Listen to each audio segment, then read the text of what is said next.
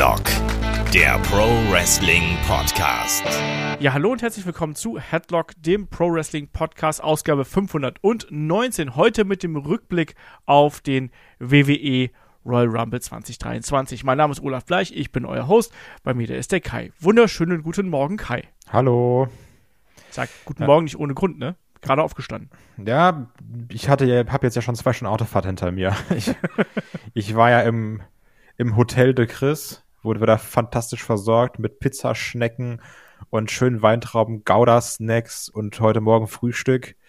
Das war exquisit, kann ich sagen. Sehr schön. Ihr habt euch den Royal Rumble live angeschaut. Ich habe mir den am nächsten Morgen angeschaut, weil ich schon gestern Abend auf der Couch irgendwann eingeschlafen bin. Da wollte ich mich da nicht mehr durchackern. Ja, eine lange Show haben wir gesehen. Weit über vier Stunden mit Musikeinlagen, mit allem drum und dran, was man sich wünschen kann. Und ich würde sagen, deswegen legen wir hier auch gleich los, dass wir noch weitere Content haben auf Patreon, auf Steady und so weiter und so fort. Das wisst ihr alles. Wir steigen sofort ein hier in die Review und damit dann auch ja wirklich in die ja, Geschichten und dann auch vor allem in das Drumherum. Wir waren ja im Alamo Dome in San Antonio, Texas, lieber Kai. Über 50.000 Zuschauer vor Ort. Ich frage dich erstmal, wie hat dir die Arena gefallen? Wie hat dir das Drumherum gefallen, wenn man das Drumherum so nennen kann? Wie fandest du es vom Feeling her? Ich fand's natürlich wieder blöd mit diesem ganz langen Entrance. Ne? Da bin ich kein Fan von, das mag ich einfach nicht so gerne. Ähm, das sieht irgendwie immer komisch aus. Dadurch hast du ja auch keinen vernünftigen Tron. Und da geht immer viel unter von der Präsentation, meiner Meinung nach. Ähm, aber das haben wir jetzt ja anscheinend bei den großen Shows. Das hatten wir auch schon beim SummerSlam, das hatten wir auch schon bei den letzten Rumbles. Ich persönlich mag es nicht. Aber ja, was soll man machen? Ja, ich kann dieses Problem oder äh, diese Meinung durchaus nachvollziehen. Also habe ja zum Beispiel auch Herr David im Discord geteilt, dass er auch gemeint hat, ja, der, der Weg war schlicht zu lang. Also Überraschungen sind da sehr, sehr schwer möglich. Außerdem auch die direkte Konfrontation. Äh, Gerade bei Rumble-Teilnehmern quasi, wenn jemand Neues reinkommt, ist aufgrund der gebrochenen Sichtlinie, aufgrund dieser Kurve eben etwas schwierig. Was mich gerade beim Männer Rumble massiv gestört hat, ich weiß nicht, wie es dir da ging oder wie es euch da ging, schreibt uns ja gerne mal, weil es war ja schon auffällig, dass ähm, beim Männer Rumble die Entrances sehr, sehr lang gehalten worden sind. Also da sind teilweise die kompletten normalen Bewegungen gemacht worden und ich habe mal zwischendurch mitgestoppt. Also die durchschnittliche Zeit von der Tröte bis zu dem Moment, dass derjenige oder diejenige im Ring ist, war so 30 bis 40 Sekunden. Also sprich, da war schon die Hälfte der Zeit eigentlich rum, ohne dass man überhaupt irgendwas getan hat. Und dadurch, dass wir ja auch die Entrances nicht nur im Fenster gesehen haben, sondern wirklich äh, im Fullscreen quasi, finde ich, hat das ein bisschen was vom Kampfgeschehen weggenommen. Und da kann man vielleicht auch gleich mit der Männer-Review, äh, mit der Männer-Review, mit dem Männer-Rumble hier einsteigen, der ja überraschenderweise der Opener gewesen ist. Wie ging dir das hier bei der Präsentation? Das war ja schon ein bisschen anders als gerade bei den alten Rumbles. Also ich, ich habe mich erstmal gewundert, dass der Männer-Rumble der Opener ist, weil eigentlich muss ja der Männer-Rumble immer der Main-Event sein, in Anführungsstrichen, ne? Weil wir sagen, das ist das große Ding, hat natürlich auch dann direkt auch auf dem Discord für Spekulationen gesorgt. Weil wir gesagt haben, da muss was passieren, da muss was kommen. Ist es dann, dann hieß es ja auch ganz schnell, okay, es wird dann doch nicht The Rock sein, weil sonst wäre es natürlich Main Event. Also da, da wurde natürlich dann viel spekuliert hin und her. Dadurch hatten dann aber auch sehr viel Druck auf das eigentliche Main Event, also auf Roman gegen KO gepackt. Ich fand's erfrischend und gerade unter dem ganz, ganz egoistischen Aspekt, dass ich es live geguckt habe, war ich froh, dass es um zwei Uhr mit dem Männer Rumble startet und ich den nicht am toten Punkt um vier Uhr sehen muss und dabei dreimal fast einschlafe. Was wir auch noch gesehen haben, ist natürlich das Comeback von Pat McAfee, dürfen Yo. wir nicht vergessen, der hier groß abgerockt hat, fast vom Stuhl gefallen wäre, als er da äh, unbedingt auf den Stuhl klettern musste kann man so machen. Also er hat ja immer so eine gewisse Art und Weise, wie er dann seinen Kommentar macht. Ähm, das fand ich diesmal teilweise ein bisschen störend, teilweise fand ich es ganz gut. Werden wir sicherlich auch noch das eine oder andere Mal drüber sprechen. Ähm, wie ging es dir hier mit der Präsentation des, des, des Rumbles? Also dieser Fokus auf die Entrances, ist das nur was, was mir negativ aufgefallen ist oder ist dir es auch aufgefallen? Ja, also das hängt ja mit diesem komischen langen Entrance-Weg zusammen, ne? Also das wir sehen es ja nur so, wie die Kamera uns das zeigt. Ich glaube, in der Halle ist es dann noch mal komischer, weil sonst war es ja wirklich, dass die Leute sich nach links oder nach rechts drehen, je nachdem. Aber jetzt beim Countdown haben sich ja alle fast mit dem Rücken zum Ring gestellt, weil sie ja so nach hinten gucken mussten. Und ich glaube, dadurch ist gerade im Ring, das, was wir halt nicht sehen am TV, sehr viel Zeitspiel. Und Ja. also ich glaube, am Fernseher ist es noch mal angenehmer, als es dann in der Halle zu gucken. Ich glaube auch. Ich glaube eben auch, dass das äh, fürs Fernsehpublikum natürlich gemacht ist. Ähm, aber zugleich, wenn dann jemand reinkommt, dann zieht das dann eben auch die Aufmerksamkeit weg. Fand ich ein bisschen schade. Hat mir nicht so 100% gut gefallen und ist wirklich was, was mir beim, Ne- beim Männer Rumble ähm, negativ aufgefallen ist. Und damit können wir dann, glaube ich, aber auch jetzt wirklich mal da in das Match einsteigen, weil, wir können es ja nicht anders sagen, also hier unsere Jungs und vor allem unser lieber Kollege äh, Gunther war die Nummer eins, Seamus war die Nummer zwei. Man hat also Rückbezug genommen auf äh, Cardiff, auf das große Match der beiden, auf den großen Banger und ja, das hat, ich finde, erstmal einen guten äh, Tenor vorgegeben. Grundsätzlich die Anfangsphase recht flott geprägt. Erstmal die beiden, die hier mit harten Schlägen und äh, ja, Vorarms ausgeteilt haben, dann schon am Anfang versucht haben, sich gegenseitig zu eliminieren. Und ja, dann ging es weiter. The Miz, ähm, Kofi Kingston, Johnny Gargano. Also, wir haben hier eine relativ flotte Abfolge gehabt. Wie hast du hier den Einstieg in den Rumble gesehen? Mir hat der Einstieg sehr gut gefallen, gerade natürlich auch durch Gunther Schelmes, dass man dann den beiden hier die Bühne gibt. Und weil die ersten beiden, das ist ja immer eine, das sind ja schon besondere Spots als Nummer drei, vier, fünf, sechs, sieben, ne? So, auf denen liegt ein anderes Hauptaugenmerk, dass man dann nicht hier eine Fehde wieder aufgreift, mag ich super gerne.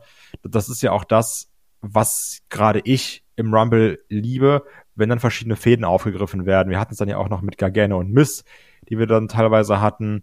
Ich fand es auch ganz schön, dass dann Woods und Kofi aufeinander getroffen sind und man dachte, es gab diesen, gibt den kleinen Schlagabtausch, den gab es dann nur auf den Hintern, den Schlagabtausch. Also Ja. das, das hat dann schon Spaß gemacht. Also gerade hier mit dem Anfang hat mir sehr gut gefallen, muss ich ganz klar sagen.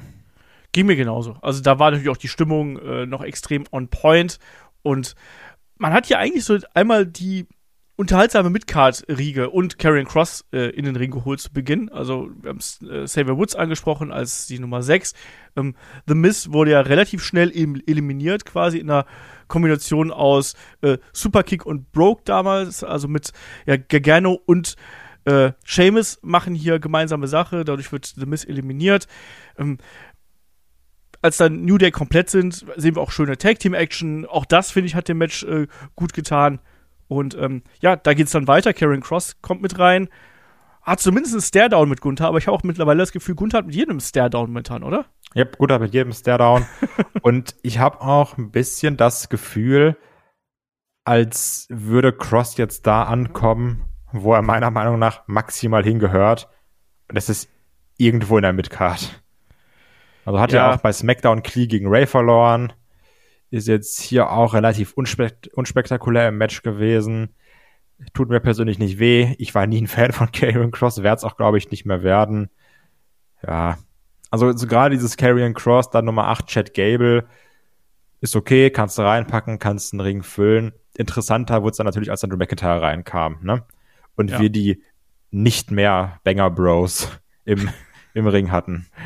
Obwohl äh, Pat McAfee immer Banger Bros gesagt hat, ne? Ja, Pat McAfee ist ja auch ein cooler Typ. Achso, aber der hat auch zwischendurch mal gefragt, was er überhaupt noch sagen darf, das weil er es nicht mehr wusste. ähm, nein, also ab da hat das Match auch für mich nochmal eine andere äh, Position eingenommen und nochmal eine, ein anderes Tempo aufgenommen, weil natürlich Drew McIntyre, gerade jetzt in der Verbindung mit Sheamus, aber dann auch mit Gunther, ich finde, diese drei haben das Geschehen extrem geprägt. Und das hat man hier eben auch schon Ja. gesehen.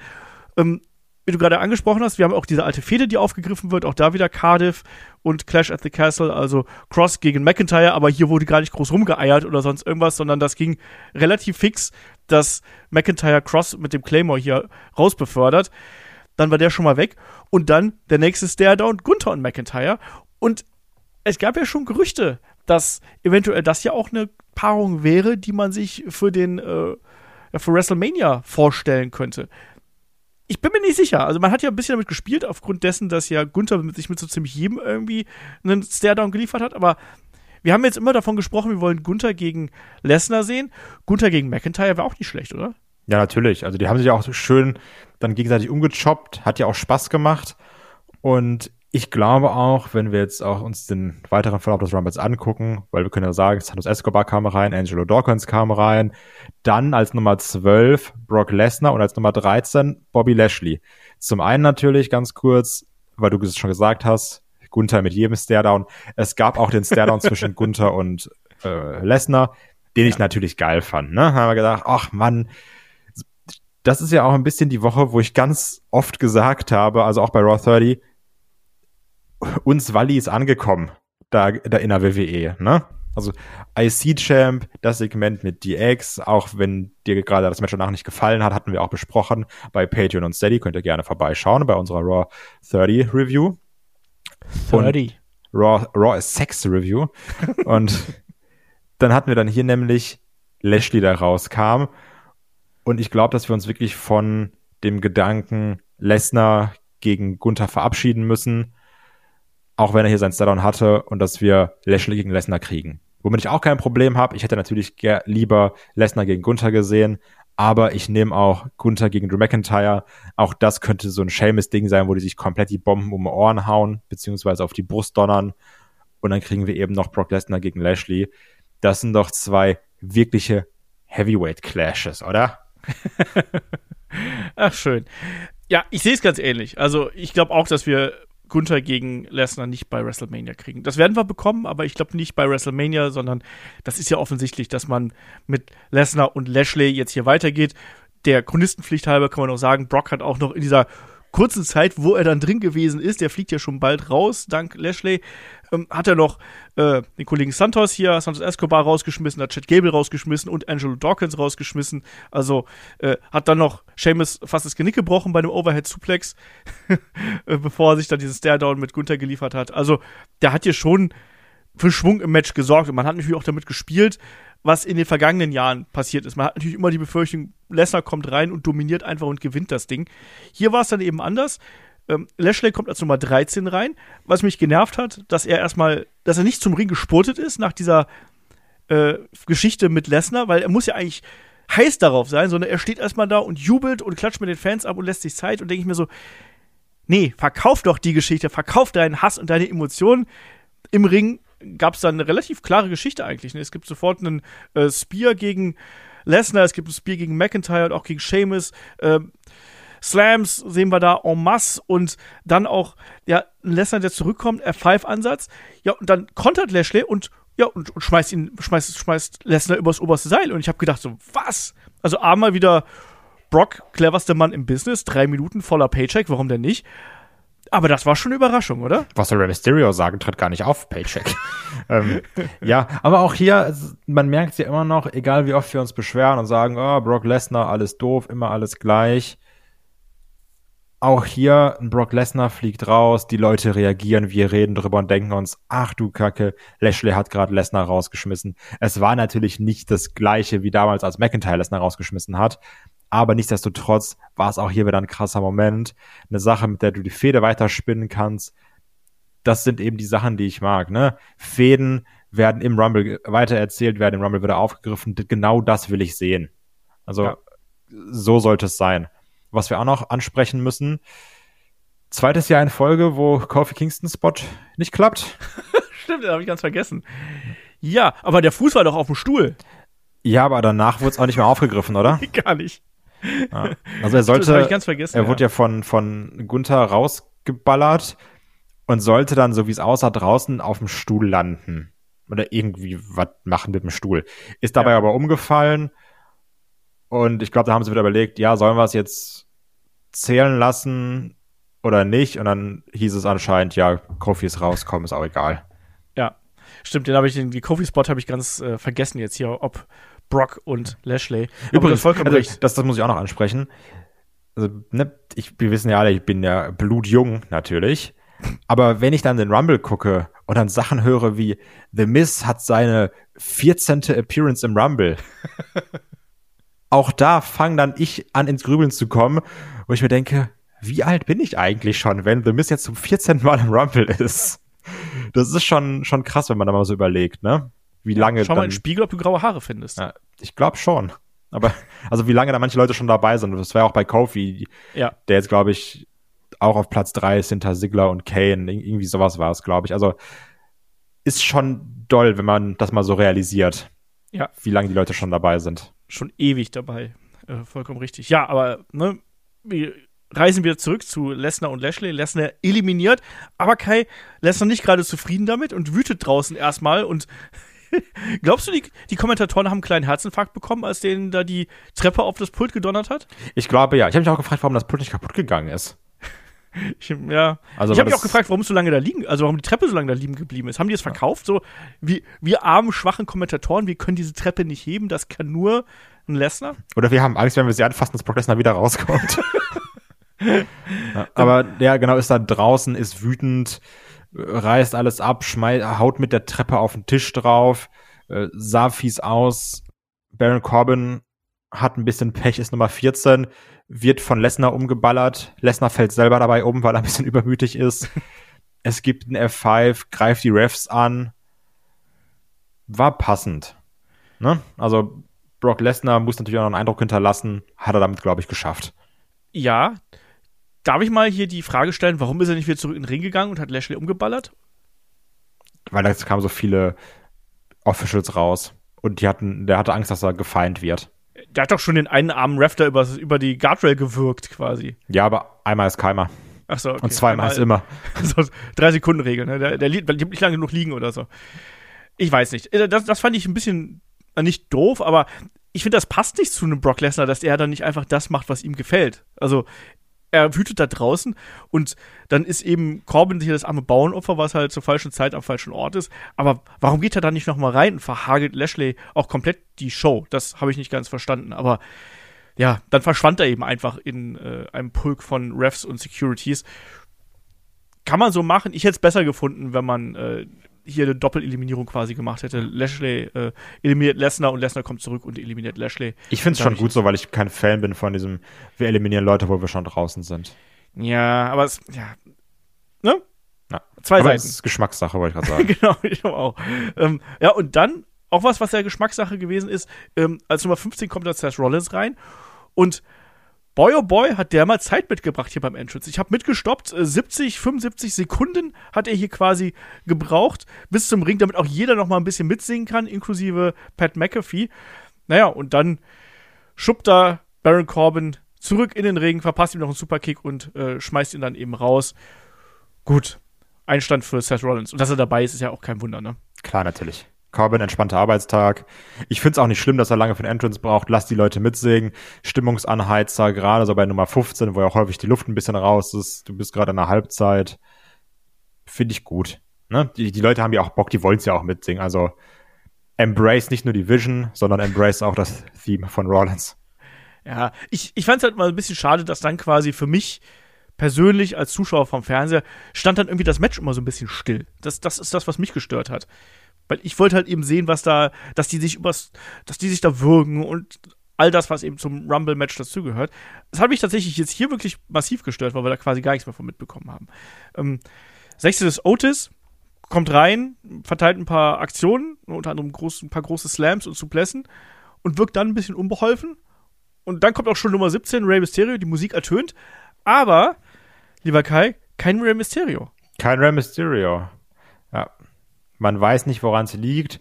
Gegebenenfalls an der Nummer 18, Dominik, der da mit Papas Maske rauskommt, was uns dann signalisieren soll, der hat mal kurz Backstage umgelatzt und der ja. kommt heute nicht mehr. Ich fände es gut, wenn jetzt Rey Mysterio das Curtis Axel Gimmick bekommt. Das Never Eliminated Ding. Aber nee, auch da passt, ne? Ja. Spart noch das Aufeinandertreffen auf im Ring zwischen Ray und Dominik, finde ich okay. Dominik kann ja ein bisschen wieder Heel Heat ziehen. Was man auch nicht vergessen darf, ist da nämlich, dass in der Zwischenzeit, wo Ray nicht rausgekommen ist und bevor Dominic noch drin ist, Rollins Lashley rausschmeißt. Ja. Und, und da will ich dich auch mal fragen, ist das nicht ein bisschen unsalomonisch für den Mann, der zuvor Brock Lesnar hier rausgeschmissen hat? Das war ja wirklich so ein kurzer Zwischensprint von Rollins mit ein äh, paar Superkicks. Äh, dann gab es einen Powerslam-Ansatz. Rollins rutscht quasi hinten rüber und verpasst ihm dann, ich meine, es war eine Clothesline und Lashley ist hier raus und war auch nur vier Minuten oder sonst irgendwas drin. Also. Ja, aber für mehr brauchst du noch in dem Match nicht, ne? Also, also Rollins aber, aber, und, der, der hat Lesnar rausgeschmissen. Der, der ist doch jetzt, der muss doch jetzt on top sein eigentlich. Ja, also, nee, das Quatsch. Also, ja, der schmeißt jetzt Lesnar raus und deswegen muss der 30 Minuten drin sein. Nee, nicht 30, also, aber wiegst doch ein bisschen. Also es ging, ja, aber der Zweck war ja erfüllt, ne? Du hast dann Rollins, gibst dem natürlich auch wieder einen großen Moment, weil er dann den rausschmeißt, der Lesnar rausgeworfen hat. Bei Lashley ging es sowieso nur darum, Lesnar rauszuschmeißen, um die Feder aufzugreifen. Ich, also ich sehe das jetzt ganz rational, weißt du? Ja, ich sehe es auch rational und finde, dass man dadurch äh, dem Charakter Lashley ein bisschen geschadet hat. Also ich finde, dass da hätte er durchaus noch ein bisschen länger mit drin sein müssen, allein, dass er diese Dominanz noch ein bisschen darstellt. So, ja. das ist das, was mich hier gestört hat. Also, ich finde, das passt nicht zu ihm. Das ist doch ein großer, ein großer Junge hier, der muss doch nicht nach so ein paar kleinen Aktionen von kleinen Seth Rollins hier äh, gleich klein beigeben. Hat mir, ich finde, das passt überhaupt nicht da rein. Das ging mir viel zu schnell. Da hätte man auch ein bisschen mehr noch draus machen können. Man hätte zum Beispiel auch noch mal Lesnar als Ablenkung reinbringen können. Ich finde, man hat hier Lashley nicht gut geschützt. Das ist mein Problem. Weißt du? Ja, sehe ich anders. Schreibt mal, was ihr das davon denkt. Ähm, aber es war auf jeden Fall natürlich auch ein großer Überraschungsmoment. Auf dem Discord hat sich keiner beschwert. Ach, die waren schon alle betrunken um die Uhrzeit. ähm, schöne Grüße. Ähm, du hast es angesprochen. Nummer 18, ähm, Dominik hier mit der Maske. Auch die Maske hat er zerrissen auf dem Weg zum Ring. Das ja, so halb zerrissen, ne? Ja, die ist ja auch gut vernäht, ne? Da muss man gucken, wo man reist. Ja. Ähm, Otis wird in der Zwischenzeit von äh, Sheamus und Drew McIntyre hier eliminiert, die ohnehin beide sehr viele äh, Leute rausgeschmissen haben. Und ja, Dom dann wirklich als der typische hier, ne, der erstmal draußen wartet und äh, den richtigen Moment abpasst und dann, den er aber doch nicht findet und dann trotzdem von, von Seamus einen auf den Latz bekommt. 19 ist Elias. Und äh, Elias auch direkt mit einem großen Spot hier mit Gunther, weil da muss der Gunther diesmal die äh, Gitarre einstecken. Genau, generell Gunther musste ja auch viel einstecken, hat ja noch vor den Caterpillar von Autos kassiert. Richtig. Also das war, ähm, ich sag mal, das war eine andere Iron Man Performance als die von Rhea Ripley. Das stimmt. Ja. Also und dann gab es aber, was ich als sehr coole Kombination fand, dann von Seamus und von den Banger Bros, ähm, die diese Claymore Bro Kick Kombination, um dann Elias auch direkt wieder rauszuschmeißen. Ich habe so ein bisschen das Gefühl, ähm, ich, ich wollte ja auch Elias zurück, obwohl ich trotzdem sage, dass die Ezekiel-Geschichte noch Potenzial hatte für ein paar gute Gags. Aber auch Elias ist wieder da angekommen, wo man ihn sieht, ne? Ja. Als witzige Attraction und das war's. Ja. Ganz, ganz offensichtlich. Also mit dem hat man nicht mehr viel vor. Der ist Comedy-Act. Der kann hier und da mal mit der Gitarre zuschlagen oder kleinere Matches bestreiten oder auch einfach als, als Enhancement-Talent quasi dienen mit einem Namen gegen andere größere Namen, mit denen man mehr vorhat. Aber ich sehe auch den nicht mehr irgendwo in Titelnähe oder in großer Fädennähe. Das sieht ganz stark danach aus. Ähm, ja, und jetzt blüht so ein bisschen die Zeit des Judgment Day hier auf, lieber Kai. Wir haben ja schon Dom im Ring. Nummer 20 ist dann ähm, Finn Bella. Und dann eben auch Damien Priest. Es gibt dazwischen noch ein paar Eliminierungen. Unter anderem Gargano, der hier äh, von ähm, Finn Bella eliminiert wird. Übrigens, ich finde, Gargano ist ein klassisches Beispiel von, da ist jemand 30 Minuten im Rumble, aber komplett egal. Ja. Der hatte am Anfang seine Aktion hier mit dem, mit dem Lawn Dart und mit dem DDT, den er dann verschieden, den er mal zeigt, sein Aufeinandertreffen mit The Miss. Aber also ich sehe es jetzt halt hier in, in, in der Wikipedia, dass der 30 Minuten drin war. Hättest du mich jetzt gefragt, hätte ich gesagt, boah, 10 Minuten. Ja, der hat eben keine Story gehabt, der hat keinen Impact gehabt oder sonst irgendwas, sondern er war halt eben. Hat nicht mal da. eliminiert. Nee, der war eben da, hat so seinen Pop mitgenommen, hat den Paycheck mitgenommen, ist doch alles gut. Ähm, wir müssen natürlich auch noch sagen, äh, dass hier dann eine größere Konfrontation zwischen Judgment Day und Sheamus und Drew McIntyre gegeben hat. Und wir dürfen auch nicht vergessen, dass ja vor Damian Priest noch Booker T hier reingekommen ist. Eine Hometown Hero. Und ich gebe es zu, ich habe mich ein bisschen gefreut, als Gunther ihn rausgeschmissen hat. Ja, natürlich, also klar. Also ich habe mich aber, ich fand's aber auch schon witzig, dass Booker T-Theme anging, ne? Und dann ist mit Rudy zu sehen, ist das alles Quatsch? Natürlich ist das Quatsch. Braucht man einen so einen Spot im Rumble? Ich finde ja. Ist auf jeden Fall unterhaltsamer als Johnny Gargano zum Beispiel. Das stimmt leider. Ja.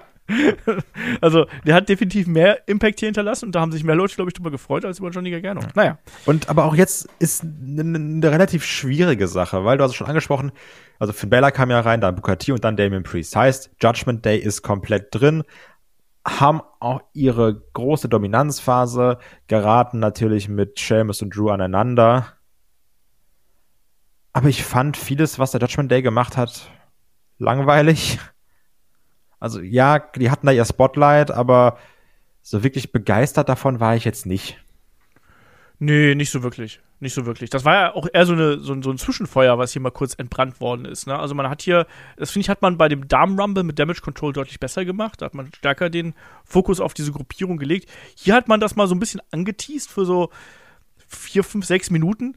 Ähm, da gab es ja auch Montez Ford, der dann ja hier auch im Judgment Day quasi zum Opfer gefallen ist. Kann man so machen, ne? Den hat es auch nicht wehgetan, der ist auf den Füßen gelandet, als er rausgeworfen ist, das passt schon. Und äh, ich glaube, das hat man jetzt auch hauptsächlich dafür gemacht, damit du eben dieses Comeback von Edge entsprechend groß präsentieren kannst. Ja, der ja, war Nummer natürlich. 24. Und der war ja so over, da ist schon der Kameramann hinten übergefallen. Entrance. Genau. Der Arme. Aber klar, natürlich war dann der große Spot, ne? Genau, der räumt dann ja quasi mit dem Judgment der einfach komplett auf und wischt mit denen den Boden auf. Haut sie alle rum, eliminiert sie, eliminiert Finn Balor. Und auch da, ja, natürlich macht Sinn im, im Rahmen der Fehde, aber bin ich wieder kein Fan von, weil dann Finn dann eben auch Edge eliminiert, obwohl er schon draußen ist. Und die Frage, die man sich jetzt stellt, geht die Fehde weiter? Ich glaube ja. Möchte ich das? Nein. Du?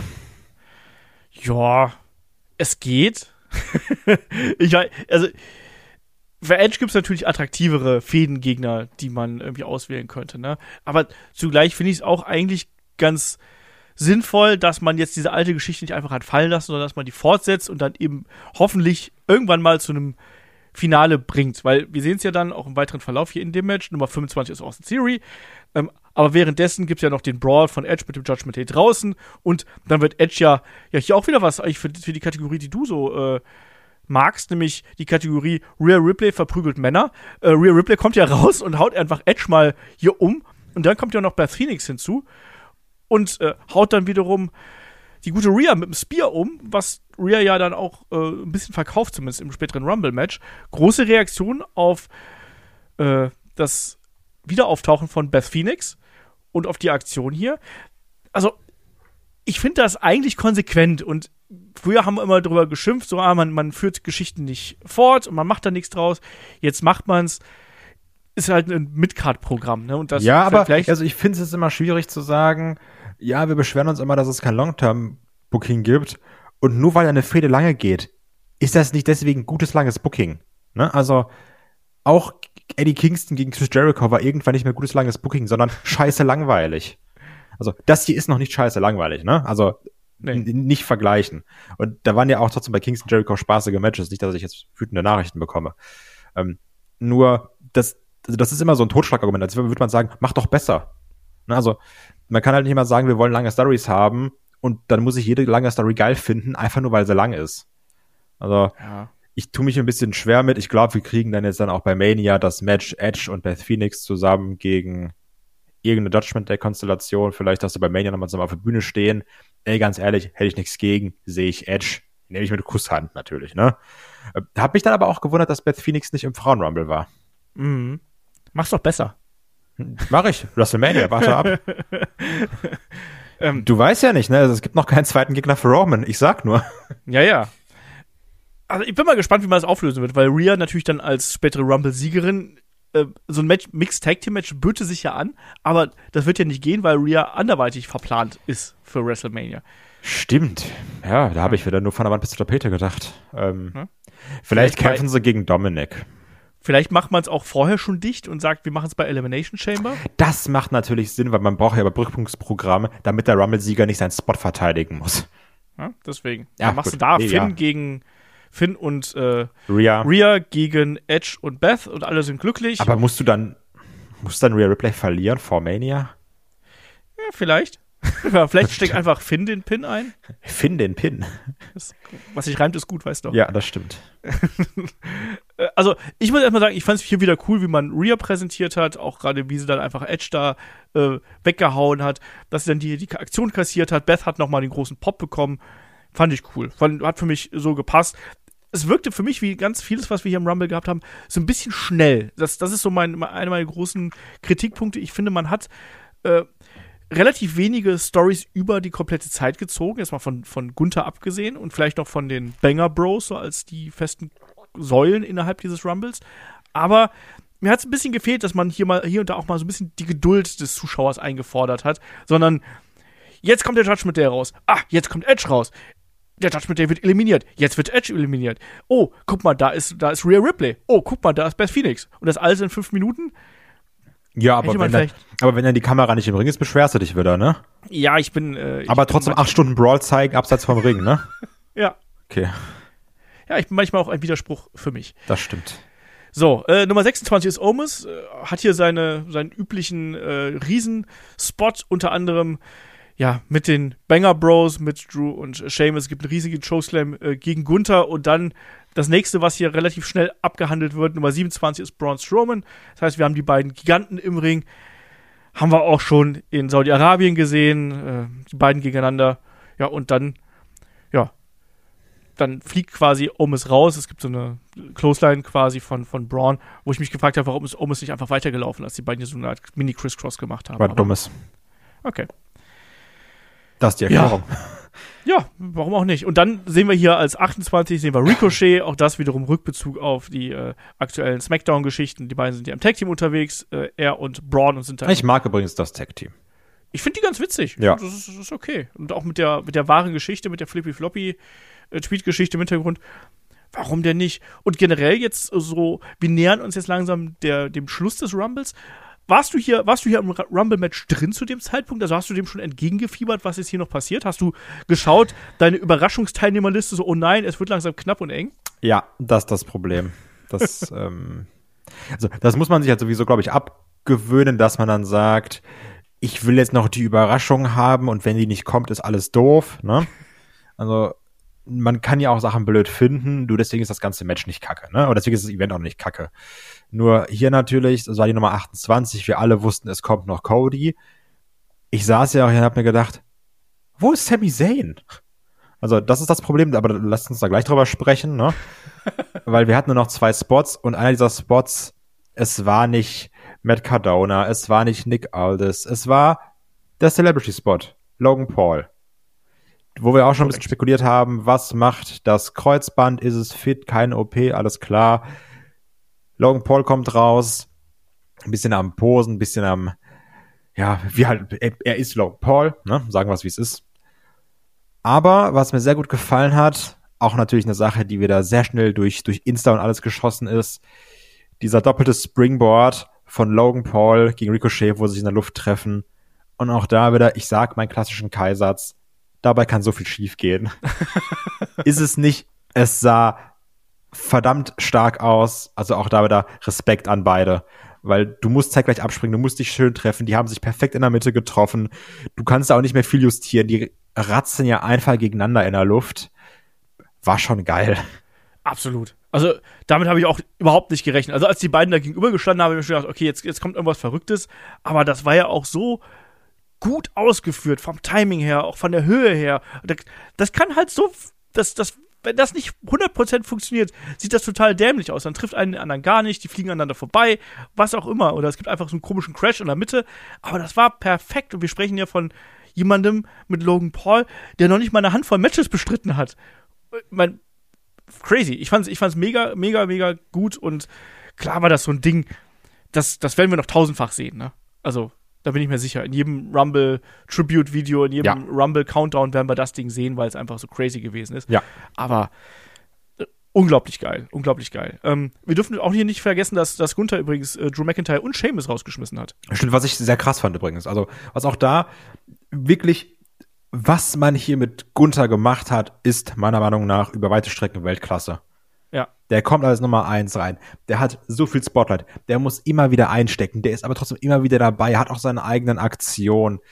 Fetzt sich auch noch mit dem Strowman. Schmeißt dann die super dominanten äh, Banger Bros raus. Also wirklich, was man mit dem hier gemacht hat. Und damit sind wir noch nicht mal am Ende der Gunther Performance. Also wirklich, finde ich einfach nur fantastisch.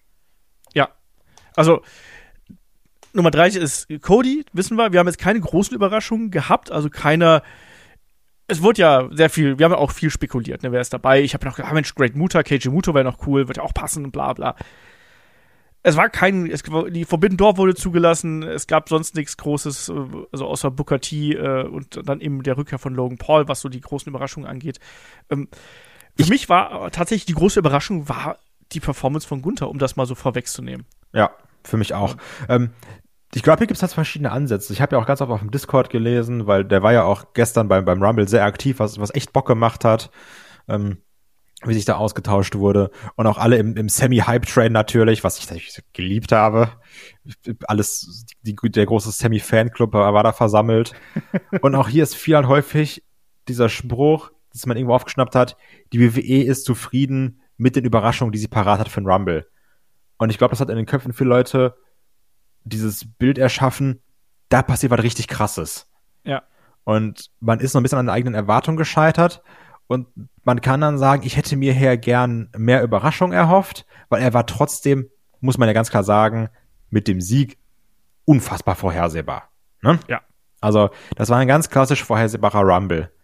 Nichtsdestotrotz, sag ich persönlich hier, war der Weg das Ziel, weil der mir bei weite Strecken super viel Spaß gemacht hat. Die kleinen Sachen, die, die wir drin hatten, und wir sind ja auch noch nicht fertig mit dem ganzen Rumble jetzt, aber so schon mal so grob, war hier viel drin, was mir Spaß gemacht hat. Das mochte ich. Und vielleicht ist es auch gar nicht so verkehrt, sich nur auf sein Roster zu berufen. Weil ich weiß noch, gerade letztes Jahr, da hat man sich auch sehr auf das Roster berufen und da war es katastrophal, weil da hat es sich nur wie Midcard Müll-Fallops angefühlt. Und gerade dadurch, dass man diesen Midcard-Talents jetzt auch eigene Fäden gegeben hat, war es nicht alles nur Müll-Fallops, sondern dieses Midcard-Talent hatte einen Sinn drin zu sein. Nicht alle, ne? Also manche waren einfach nur drin, um wieder rauszufliegen. Ist ja auch okay. Aber mit verschiedenen Sachen, mit dem Judgment Day, mit Lashley, mit äh, Lesnar natürlich die Sache, mit dem New Day diese kurz aufeinandertreffen, Gargano und Miss, Gunther und Sheamus, Sheamus und Drew McIntyre.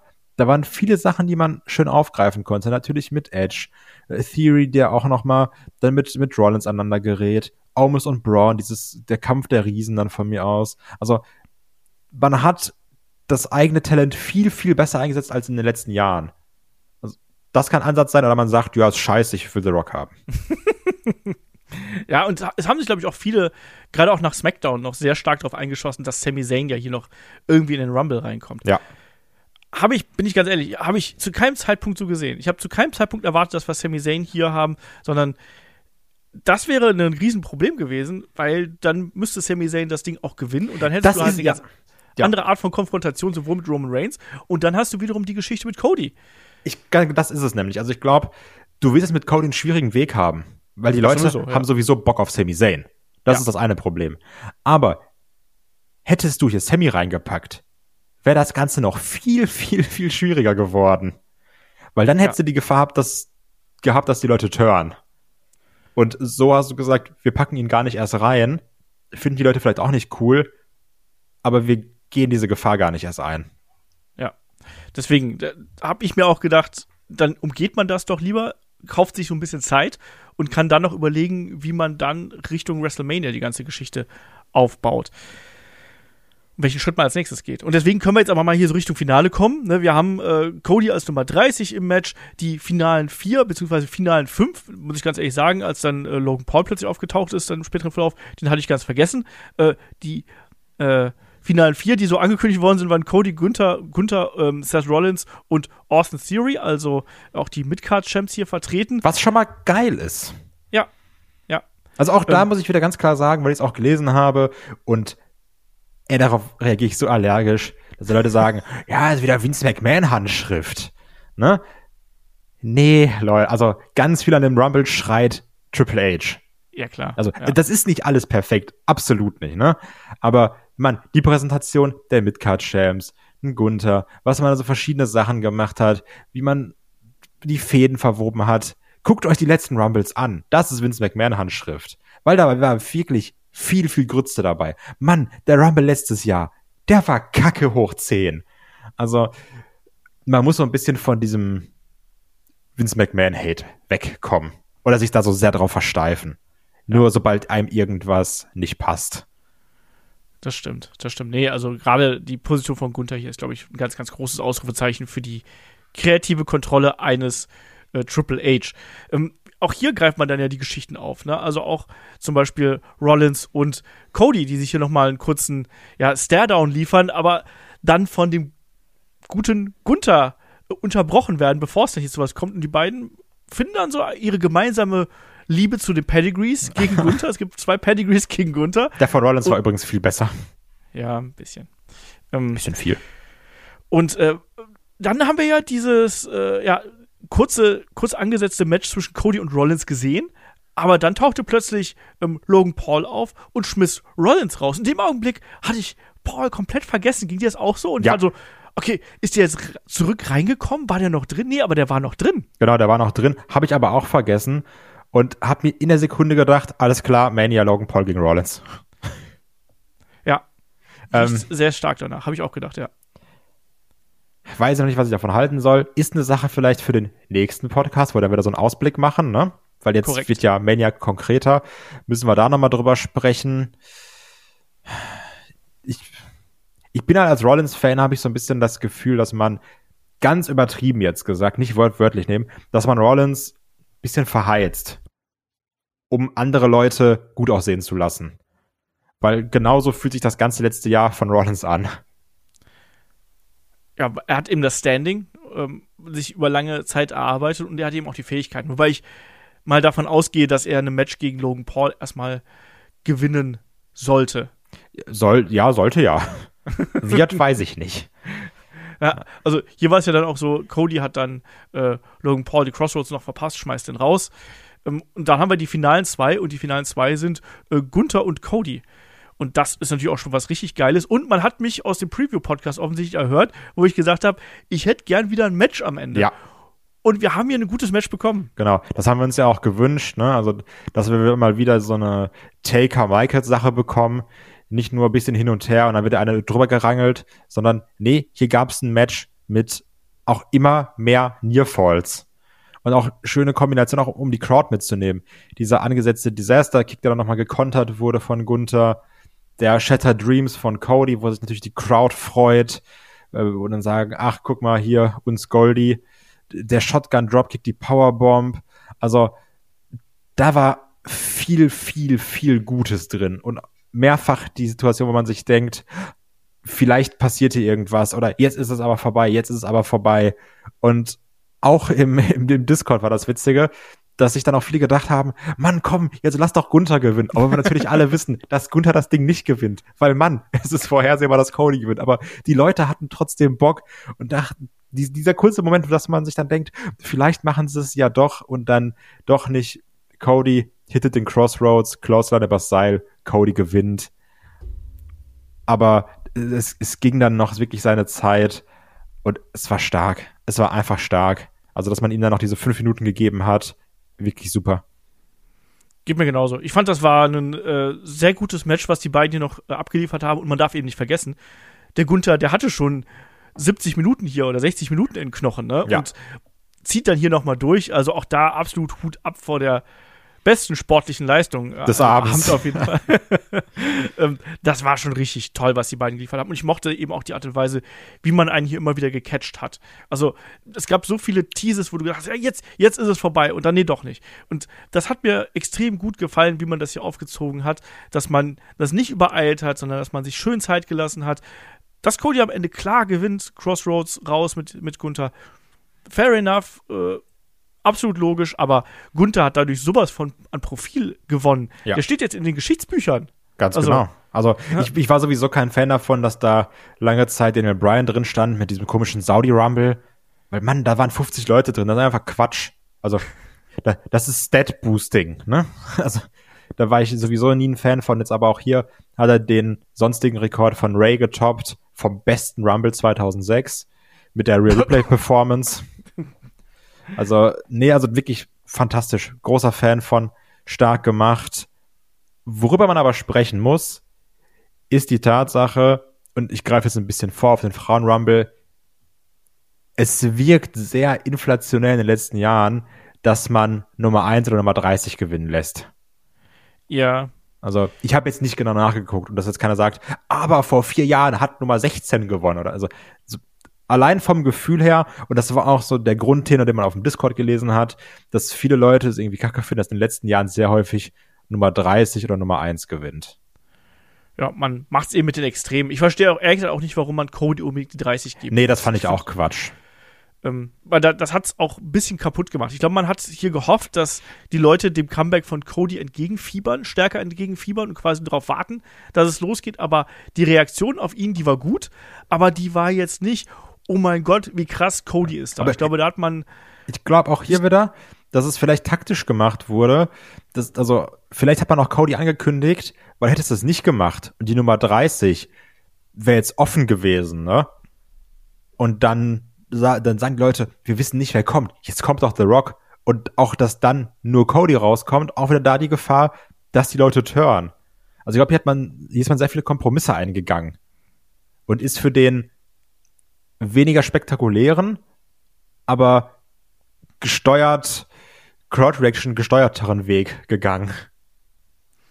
Äh, ja, es wird ohnehin noch schwierig sein, wie es dann mit Cody weitergeht. Also dadurch, dass quasi in seiner Abwesenheit ein Sami Zayn so erstarkt ist und quasi, der ist ja das absolute Top-Babyface einfach, ähm, wird das eine interessante Road to WrestleMania, auch wie man das jetzt auflösen wird. Ich sehe es jetzt aktuell auch gar nicht mehr so sehr, dass es unbedingt äh, zwei Matches werden. Ich könnte mir auch ein Triple Threat Match vorstellen, wie wir es schon in der Vergangenheit mal gesehen haben.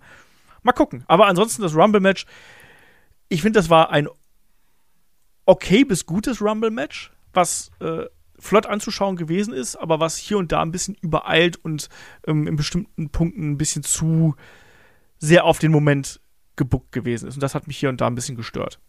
So, aber es hatte auf jeden Fall genug kleine Geschichten und größere Geschichten, plus die Ironman-Performance von Gunther, dass äh, ich mich die ganze Zeit gut unterhalten gefühlt habe. So. Ja. Sollen wir weitermachen? Oder willst du noch was zum Männer Rumble sagen? Aber wahrscheinlich hauen wir eh gleich noch 30 Mal das Fazit raus. Ja, wollte ich gerade sagen. Also machen wir weiter. Machen wir weiter. Wir haben noch äh, ein bisschen Werbung. Äh, WWE 2K23 steht ja in Startlöchern. Auch dazu gibt es demnächst was bei uns, kann ich jetzt schon mal sagen. Wann genau, das darf ich nicht sagen, aber es wird was bei uns geben. Deswegen vor allem YouTube-Kanal und auch Patreon Steady da im Auge behalten. Es gab mal die üblichen Peacock-Trailer, unter anderem zu Austin Theory. Und dann ging es weiter mit dem Mountain Dew Pitch Black Match zwischen LA Knight und Bray Wyatt und es wurde direkt aufgeklärt, es ist no DQ, es ist no Countout, es ist Anything Goes. Als Deko gab es noch ein bisschen Drohnen-Action über dem Alamo Dome. Und wir haben uns die ganze Zeit gefragt, was das hier werden wird. Und tatsächlich war es so ein bisschen was wie, ja Kai, war es so ein bisschen Schwarzlicht-Minigolf? Nee, es war zu 110% Schwarzlicht-Minigolf. es ist. Also, ach, was soll ich sagen? Katze aus dem Sack, ich fand das richtig kacke. also, ja, das sah spektakulär aus, ne? Ja. Auch dieser Tablespot mit dem Neongebumse da sah cool aus, hatte was. Diese, dieses bemalte auf dem Gesicht, auf den Armen von Wyatt. Yo, das, das war richtig geil. Das sah alles cool aus. Optisch war da viel Hammer und geile Bilder. Aber das war's. So. Mann, so geil wie das optisch auch aussah. Dafür war alles voller Mountain Dew Werbung. Ne? Ja, das hab ich, ich auch bin weiterhin kein Fan davon, das erste große Match von Wyatt für ein Product Placement zu nutzen. Mag ich nicht. Dieses ganze Hin und Her, das Match war auch war ein Bray Wyatt Match. Ne? Ja, aber da darf ich ganz kurz ja. reingrätschen. Ich fand das Match auch super uninspiriert. Also Natürlich. LA Knight, der ja wirklich auch mit seinen Promos, wie ich finde, durchaus an Kontur gewonnen hat und wo man gesagt hat, ach Mensch, guck mal, der ist ja mehr als nur so ein Prügelknabe. Ne? Der hat das ja durchaus getragen, wie ich finde. Der hat die Rolle, die er da bekommen hat, und das war eine undankbare Rolle, muss man sagen, die finde ich, hat er gut umgesetzt. Und dann ist das hier so ein kurzes Ding, wo er eigentlich fast die ganze Zeit aussieht wie ein, wie ein Trottel und äh, wo er dann am Ende sehr klar, äh, ja, nach so einem Konter Sister Abigail kassiert und das Ding ist dann hier nach kurzer Zeit gelaufen.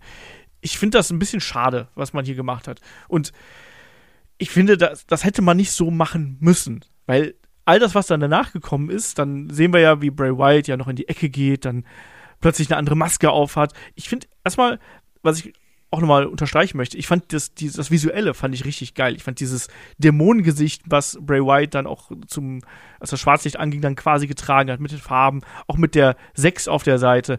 Ja, genau. Fand ich, fand ich mega geil. Fand ja, auch beim Entrance, geil. dass da wieder dass die, die Firefly Funhouse Boys und Girls standen.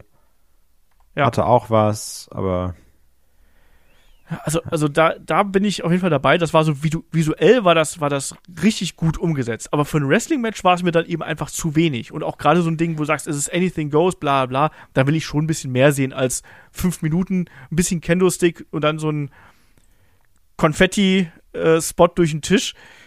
Da hat mir was gefehlt, der auch beim ersten Mal auch noch schief gegangen ist, dürfen wir auch nicht vergessen. Ne? Das hat auch nicht geklappt. Ja, und dann eben, ja, wie du schon gesagt hast, White gewinnt, zieht sich die andere Maske auf, LA Knight flüchtet, hat einen Kendo-Stick, haut ganze Zeit zu, wird genosellt. Es gibt die Mandible Claw, die stehen dann irgendwo auf so einem Podest, in Anführungsstrichen in der Crowd. Oben steht Uncle Howdy, macht einen Drop auf LA Knight, springt einen Schluff zu weit, was sich reimt, ist gut. Ja, gibt Explosion, Feuer, Wyatt steht da, breitet die Arme aus. Und ich Ja. bin wieder nicht schlauer als vorher.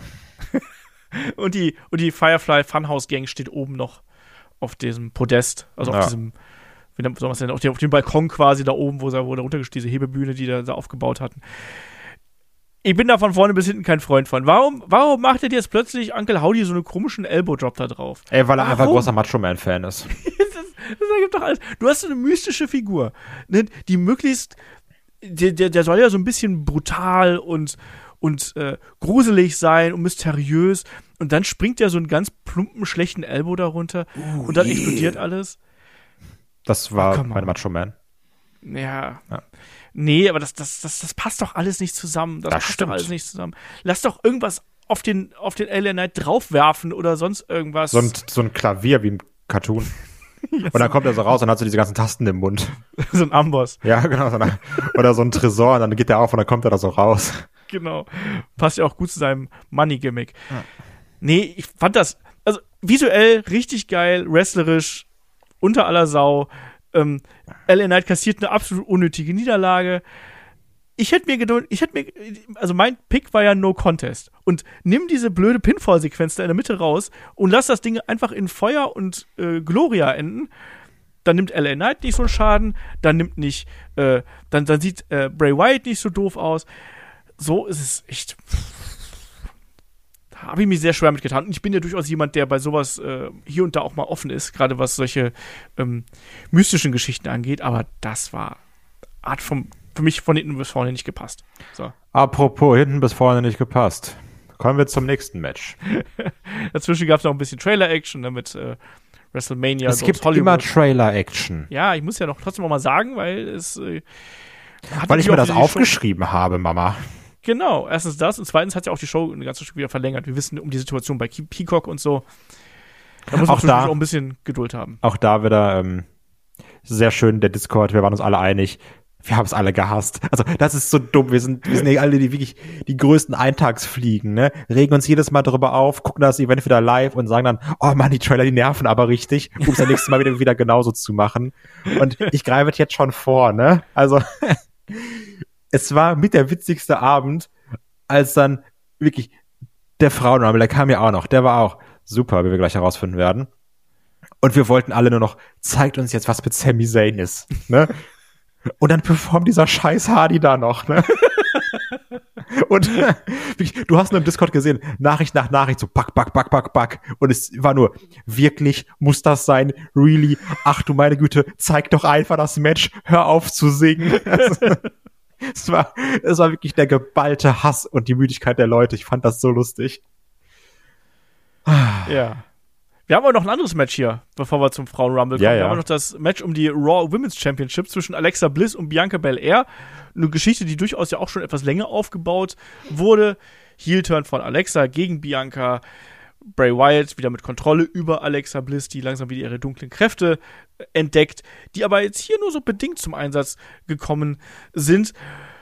Ja, und das Match an sich war für mich, ich nehme es gleich vorweg, weil das war auch nur mit acht Minuten oder so, war das auch nicht wirklich so bemerkenswert, noch nicht mal acht Minuten, siebeneinhalb, sagt Wikipedia. Äh, es war für mich eine bedeutungslose Anreihung an Aktionen mit Yes. einem ganz furchtbaren Finish, Yes. wo beide out of position gewesen sind und es am Ende einfach nur den KOD gegeben hat und dann war das Ding gelaufen. Bianca Belair gewinnt das Ding. Aber, also wir wissen, beide können es besser. Aber was war denn hier los, bitteschön? nix. Da war richtig langweilig. Das, also das wirkte, als hätten die keine Chemie. Das hatte keinen Fluss. Also natürlich, die haben auch nur sieben Minuten bekommen, aber trotzdem diese ganze Storyline, was wir auch in der Preview ja so ein bisschen spekuliert haben, ist erst Alexa Bliss normal und dann man wollte es ja auch aufgreifen, dass sie dann auf einmal die Mandible Claw verwendet, dass ein Sister Abigail Genau. verwenden möchte. aber das war alles schnell, schnell und super egal, runtergespült. Es gibt den KOD, so gefühlt aus dem Nix. Also das, das war auch so ein Match, dann habe ich mal zwischendurch am Discord geschrieben, guck wieder hoch und habe mir gedacht, ach, vorbei? Okay. ähm, da, auch was danach passiert ist, dass mit Wyatt und Alexa, was wir auch ein bisschen spekuliert haben, dass sie, oder was ich zumindest gesagt habe, dass sie hier verliert und dass dann Wyatt, Fiend, Uncle Howdy, schieß mich tot, Kontakt aufnehmen. Ja, ich fand das alles langweilig. Ja. Also ich fand das Match richtig, richtig sch schlimm. Also ich, das fand ich deutlich schlimmer noch als das Mountain Dew Match, muss ich dazu sagen. Das stimmt, das sah wenigstens geil aus. ja, genau. Und das hier, da hat halt nichts gestimmt. Ich weiß nicht genau, was da mit den beiden los gewesen ist. Vielleicht ist das Match noch irgendwie kurz vorher gekürzt worden. Irgendwie haben sie gedacht, ihr, ihr habt nicht mehr zehn Minuten, sondern noch sieben. Jetzt macht was draus, bitte. Aber es war, es war echt nicht gut. Es war wirklich nicht gut und beide können es besser. Also da wissen wir, dass, dass da äh, beide deutlich, zum, deutlich mehr imstande sind. Aber nee, boah. Ganz, ganz schlimm. Und natürlich wird Alexa jetzt, also gab es ja dann die Frage, ne, ähm, hast du noch die Kontrolle, ne? Do you feel in charge? Und ich gehe davon aus, dass das dazu führen wird, dass sie quasi jetzt die, die Nähe zu Bray White und den Kräften wieder suchen, weil sie jetzt hier so klar dann verloren hat. Jo. Ähm, dann gab es ein bisschen Werbung. Hast du den Applebee's Werbespot gesehen? Ja, habe ich gesehen. Hast du dich auch darüber amüsiert, dass sich äh, Seth Rollins und Becky Lynch was bestellen, obwohl der ganze Tisch voller Essen ist?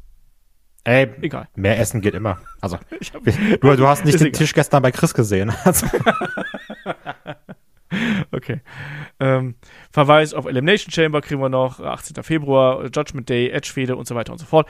Kommen wir zum nächsten Match. Es ist das Royal Rumble Match der Frauen. Und den Anfang machen hier Rhea Ripley als Nummer 1 und Liv Morgan als Nummer 2. Haben wir beide schon so ein bisschen spekuliert mit in der Preview. Rhea Ripley noch immer leicht angeschlagen, hält sich hier die Rippen. Ja, und zu Beginn des Matches hier äh, Rhea sehr, sehr dominant gegen ihre ehemalige Partnerin, das dürfen wir auch nicht vergessen. Ne? Die beiden waren ja mal äh, verbandelt. Jeder war mal Tag Team Partner in der Women's Division. Das ist korrekt. Ähm, und dieses Match, das fing schon relativ schwach an und ging leider auch relativ schwach weiter, weil hier in meinen Augen sehr viel, es fehlte Tempo, es fehlte Dramatik und wir haben dann als Nummer drei eine Dana Brooke, die hier so ein bisschen rumturnt, eine, eine Rhea, die dann auch mal gegen den Ringpfosten äh, geschickt wird in der Ecke. Ähm, Nummer vier ist dann eine Emma, eine sehr verunglückte Aktion von Rhea mit Dana Brooke, was irgendwie sowas werden sollte wie ein Widow's Peak. Und ich finde, was das größte Problem, was hier zu Beginn der Fall gewesen ist, dass man man hat es irgendwie versucht, Rhea darzustellen, aber es hat irgendwie nicht so richtig funktioniert, oder? Nee, null. Also bin ich komplett bei dir.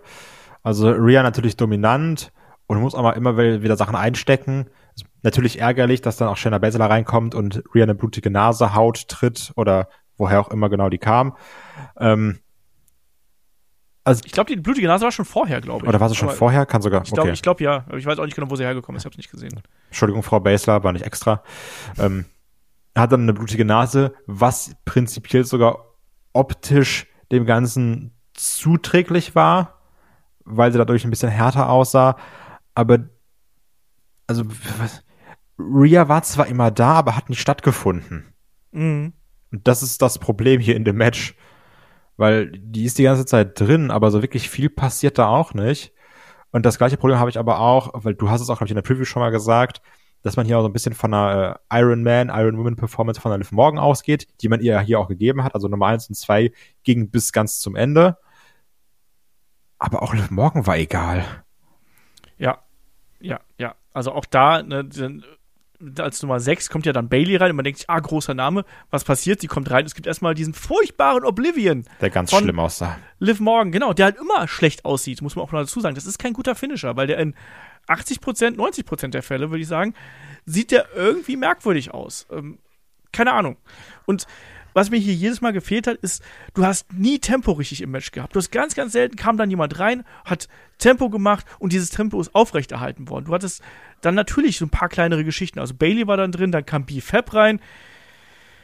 Ich zeige erstmal ein paar Aktionen. Ähm, dann kommt aber Rhea dazwischen und schmeißt sie raus und nach dem Headbutt. Ja gut, dann ist sie halt schon wieder weg. Dann kommt Roxanne Perez rein. Das war die erste, also als Nummer 8, wo ich gedacht habe, ach guck mal, die kommt rein und die bringt ein bisschen Tempo ins Match. So, da, da passiert ein bisschen was. Die steckt aufs Top Rope, die zeigt erstmal einen, einen Runner, die zeigt einen schönen äh, Satellite, äh, nee, die zeigt erstmal einen, ähm, einen Crossbody gegen Dana, dann gibt's noch einen schönen äh, Satellite Runner hier.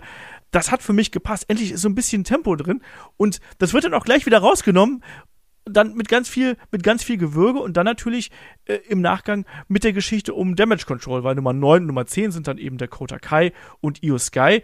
Und dann ist es ja schon so, Kai, dass wir hier ein dominantes Stable haben und Damage Control auch ähnlich, wie wir es schon in der Vergangenheit gesehen haben, stark zusammengearbeitet haben. Aber insgesamt, mir fehlte hier das Tempo in dem Match. Ging dir das auch so? Ja, das ist eben das Problem. Du hattest natürlich dann Damage Control, die mal endlich wieder auf eine gewisse Art und Weise stark präsentiert wurden bis dann Becky Lynch kam. Ähm, aber auch hier muss man ganz klar sagen, dass Damage Control, dadurch, dass sie auch dominant, in Anführungsstrichen dominant waren, das komplette Tempo aus dem Match rausgenommen haben. Und das war mein Hauptproblem. Weil, also es war Nummer 10 und es hat sich an, und es lag nicht mal an Müdigkeit. Ich war sogar relativ fit, ne?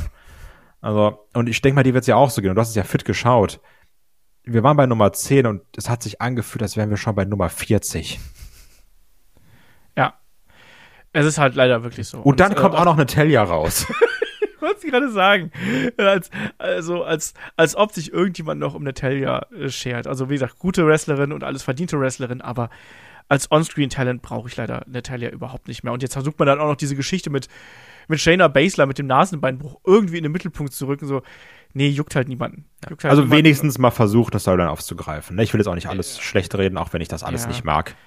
Wir sehen es ja dann auch mit Candice LeRae, die dann als Zwölf reinkommt und die dann ja auch die Geschichte mit Damage Control im Hintergrund äh, gehabt hat. Ähm, aber Damage Control werfen ja dann auch relativ schnell ähm, Shayna Baszler und Natalia dann quasi hintereinander raus. Ja, was ich dann schön fand, war, dass wir Zoe Stark gesehen haben als Nummer 13. Hatten auch wir ja auch wieder, spekuliert. Genau, aber auch da war Tempo dann wieder drin, weil die hat ja auch ein paar schöne Aktionen gebracht war für mich okay. Ähm, aber trotzdem Damage Control äh, weiterhin dann auch als Xayah Lee hier reingekommen ist, als Nummer 14. Immer wieder die, die quasi den Ansturm blockiert haben und die das Tempo wieder rausgenommen haben. Io Sky schmeißt Candice raus und dann als Nummer 15, übrigens witzig, ich weiß gar nicht, ob es dir aufgefallen ist, Seth Rollins und Becky Lynch als Nummer 15 beide. Hm, beide kamen zur Halbzeit. Genau. Ja, und dann haben wir natürlich die große Fehde gehabt mit äh, Becky Lynch und Damage Control. Hatten das, hatten das für dich funktioniert? War auf jeden Fall mal eine Sache, die äh, hervorgestochen ist, ne? Auch Becky nimmt man ja, nimmt man das auch ab, da kommt ein großer Name raus, prügelt sich mit Damage Control. Fand ich schon in Ordnung. Jo, ja, das hat ja auch funktioniert. Ne? Da gab es ja auch direkt einen, einen großen Brawl hier. Ähm, äh, da wurden ja dann erstmal äh, Io Sky und Dakota Kai vorgeschickt quasi. Äh, die wurden dann abgefertigt und dann haben wir ein 1 zu 1 gegen, gegen Becky auch gehabt im Ring.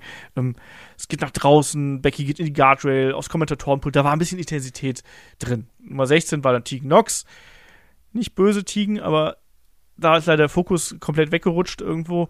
Ähm, Nummer 17 haben wir äh, Asuka gesehen und Asuka mit äh, neuem Charakter hier als Evil Asuka. Wie hat's dir gefallen? Habe ich einen Moment gebraucht, um es wahrzunehmen, weil es mir ehrlich gesagt, also es klingt zwar, das war mir am Anfang egal, und hab mir dann, dann hat es aber auch Chris gesagt, hab mir gedacht, stimmt, das ist ja dann die die böse Asuka, die die man auch so ein bisschen aus, aus Japan kennt, die Asuka. Genau. Ich bin gespannt, in welche Richtung es geht, ne? Weil Asuka hat immer noch das Promo-Problem, dass sie keine guten Promos halten kann, dass sie keine Promos halten kann. Punkt. Ähm, sieht auf jeden Fall ganz cool aus. Die Leute haben auch drauf reagiert, was ich mochte. Also haben es auch gefeiert. Von daher erstmal eine gute Sache. War dann auch recht lange im Match. War eins der Highlights im Damen Rumble. Und auch die brauchte eine Charakterentwicklung. Ähm, ja. Das ist absolut notwendig gewesen. Hat ja dann hier auch gleich quasi in ihrer, in ihrer Runde zunächst mal, also quasi unmittelbar nach äh, Eintreffen im Ring hat sie dann ja Tegan Knox rausgeschmissen. Als nächstes haben wir eine weitere Rückkehrerin gesehen, äh, Piper Niven. Also nicht mehr Doodrop. Die hat ja zuletzt auch ein paar Interviews gegeben, wo sie auch unter anderem gesagt hat, dass sie ja infolge einer Covid-Erkrankung ja wirklich auch mit den äh, Langzeitfolgen wirklich ordentlich zu tun gehabt hat, unter anderem auch Herzprobleme, Herzentzündung. Also, das hört sich dann nicht so gut an. Umso schöner, sie dann hier auch mit äh, altem Gimmick wieder zurückzusehen. Hat dann auch erstmal so ein bisschen für Schwung gesorgt, die großen Aktionen, unter anderem dann auch diese ja, doppelten Splash gegen Liv Morgan und Bailey. Als ich dann aber als Nummer 19 hier Tamina gesehen habe, war ich dann schon wieder, ach, come on. Und die wird immer als, als große Frau verkauft und die ist doch langweilig, Kai. Ja, das stimmt.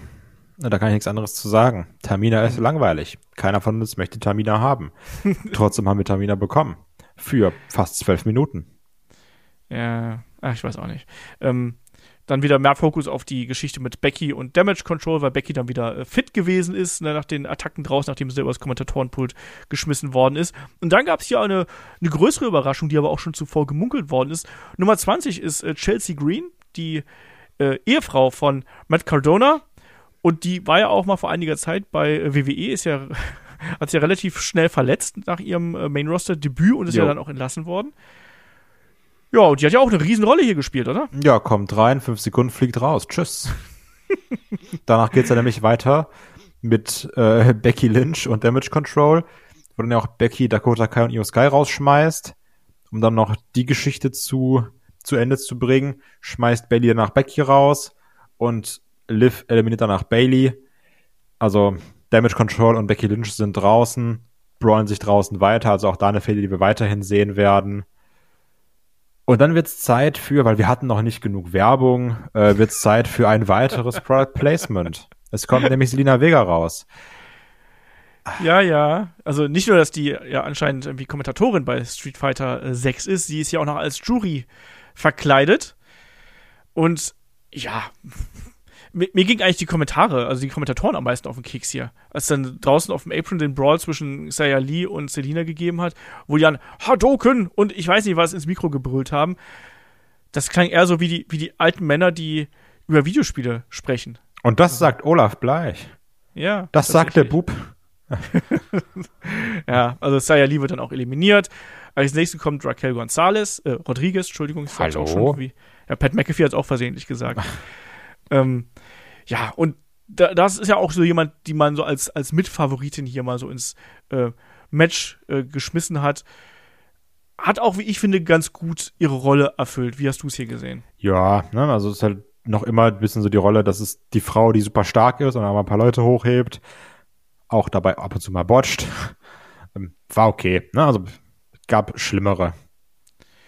Was mich jetzt hier in dieser Phase ganz massiv gestört hat, war nach diesem Damage Control Fokus haben wir jetzt einfach so eine Phase kurz vor Schluss, ja, oh, wir müssen plötzlich wieder hier so ein bisschen auffüllen und wir müssen ja. wieder Tempo reinbringen. Das hat mich so massiv gestört. Also dann hast du Mia Yim, Lacey Evans, Michelle McCool, Indy Hartwell und komm, packen wir auch noch Sonja Deville und Shotzi und Nikki Cross mit rein, wo du eigentlich von allen weißt, die werden halt alle keine Rolle spielen. Und ja. da passiert auch dann nicht wirklich das, was. Also das klar, ist nämlich der, das ist gerade das ganz Wichtige, was du sagst. Weil, ja, wir haben auch bei den Männern Leute drin, wo wir sagen, die werden natürlich nicht gewinnen, ne? Aber das, was du sagst, ist halt ganz wichtig. Da, sind, da kommen welche rein, die werden keine Rolle spielen. Also, die sind für das Match insofern egal, die sind nur da, damit die eine weitere Nummer sind im Match. Ja. Und das ist gerade das Problem. Ja. Ach, das war, also, es war eh kein guter Rumble, aber es hat sich dann hier wirklich angefangen zu ziehen. Das ja. muss man hier auch mal ganz klar sagen. Und klar, du hast dann manchmal noch so, so schöne, schönere Momente gehabt. Also ich fand zum Beispiel die, die Konfrontation von Sonja und Asuka fand ich ganz nett, die sich dann wirklich eine schnelle Kick-Abfolge hier geliefert haben. Ich fand es auch noch irgendwie lustig, dass dann hier Michelle McCool quasi so von ihrem Sitzplatz rekrutiert worden ist. Nein. Und jetzt komm doch mal ins Match. Aber, also, das war so eine, so eine Phase, wo ich dachte, okay, wo wollt ihr denn jetzt mit hin? Und dann bekommt erstmal Nikki Cross, die auch nicht viel Standing bekommen hat, so, auch wenn sie relativ lange noch drin geblieben ist unter die letzten vier, aber sie hat jetzt keine große äh, Aufgabe da gehabt, sondern die war einfach da. Aber sie bekommt auf jeden Fall von mir den Charles Robinson äh, Gedächtnis Award. Also dieser Sprint von ihr hier, die war die einzige, die hier das, den gesamten Weg von der Umkleide bis in den Ring gesprintet ist. Das fand ich super. So. Muss mal gesagt werden. Ähm, Kai, und dann sind wir bei Nummer 30 angelangt. Nummer 30, die keinen Countdown kriegt, weil es verkackt wurde anscheinend. Leute, es ist Nia Jax. Nummer 30 ist Nia Jax. Und da hat keiner Lust drauf. Und das Schlimme ist, dass sie noch eine Reaction in der Halle kriegt. Mann. Und auch da wieder, ich beziehe mich auf meine Discord, Sami Zayn Fanbubble. Keiner hat Bock auf Nia Jax. Die ist da drin, kriegt diesen dummen Big Show Spot oder Omis Spot oder Braun Strowman Spot oder den Big Man, Big Woman Spot. Dann steht sie da alle hauen drauf und dann machst du so, Wumms und dann fallen alle um, weil es ist Nia Jax. Und ich hasse Nia Jax mit Hingabe. Also wirklich, Mann, die braucht kein Mensch. Hoffentlich bleibt die nicht da. Ich finde die schrecklich. Die. Nee, Alter. Wirklich nicht. Naja, Jax, nein. Ja.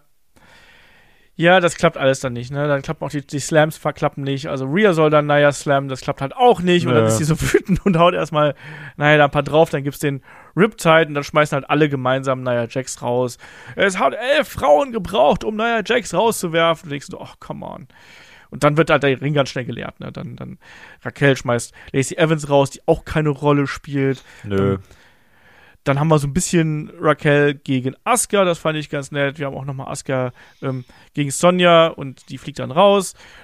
Rhea schmeißt Michelle, Michelle McCool raus, ähm, Miriam Element Schotzi, ähm, Piper schmeißt Mia raus. Also man hat da schon gemerkt, so, okay, wir, wir wollen jetzt hier, der Ring war vorher ziemlich voll, wir wollen das jetzt so schnell wie möglich leeren, damit wir auf die Top 4 quasi kommen. Und ich fand es ehrlich gesagt ein bisschen schade, dass Raquel Gonzalez es nicht unter die Top 4 geschafft hat. Die hatte noch mal so eine schöne ähm, Abfolge hier, ähm, gerade mit, äh, ich meine zwar, ich meine zwar mit Asuka, aber das hat das fand ich ein bisschen schade. Also ich finde, die hätte es verdient gehabt, hier unter die Top 4 zu kommen. Ja, hättest du es auch eher da reinpacken können als Nikki Cross, meiner Meinung Ja. nach.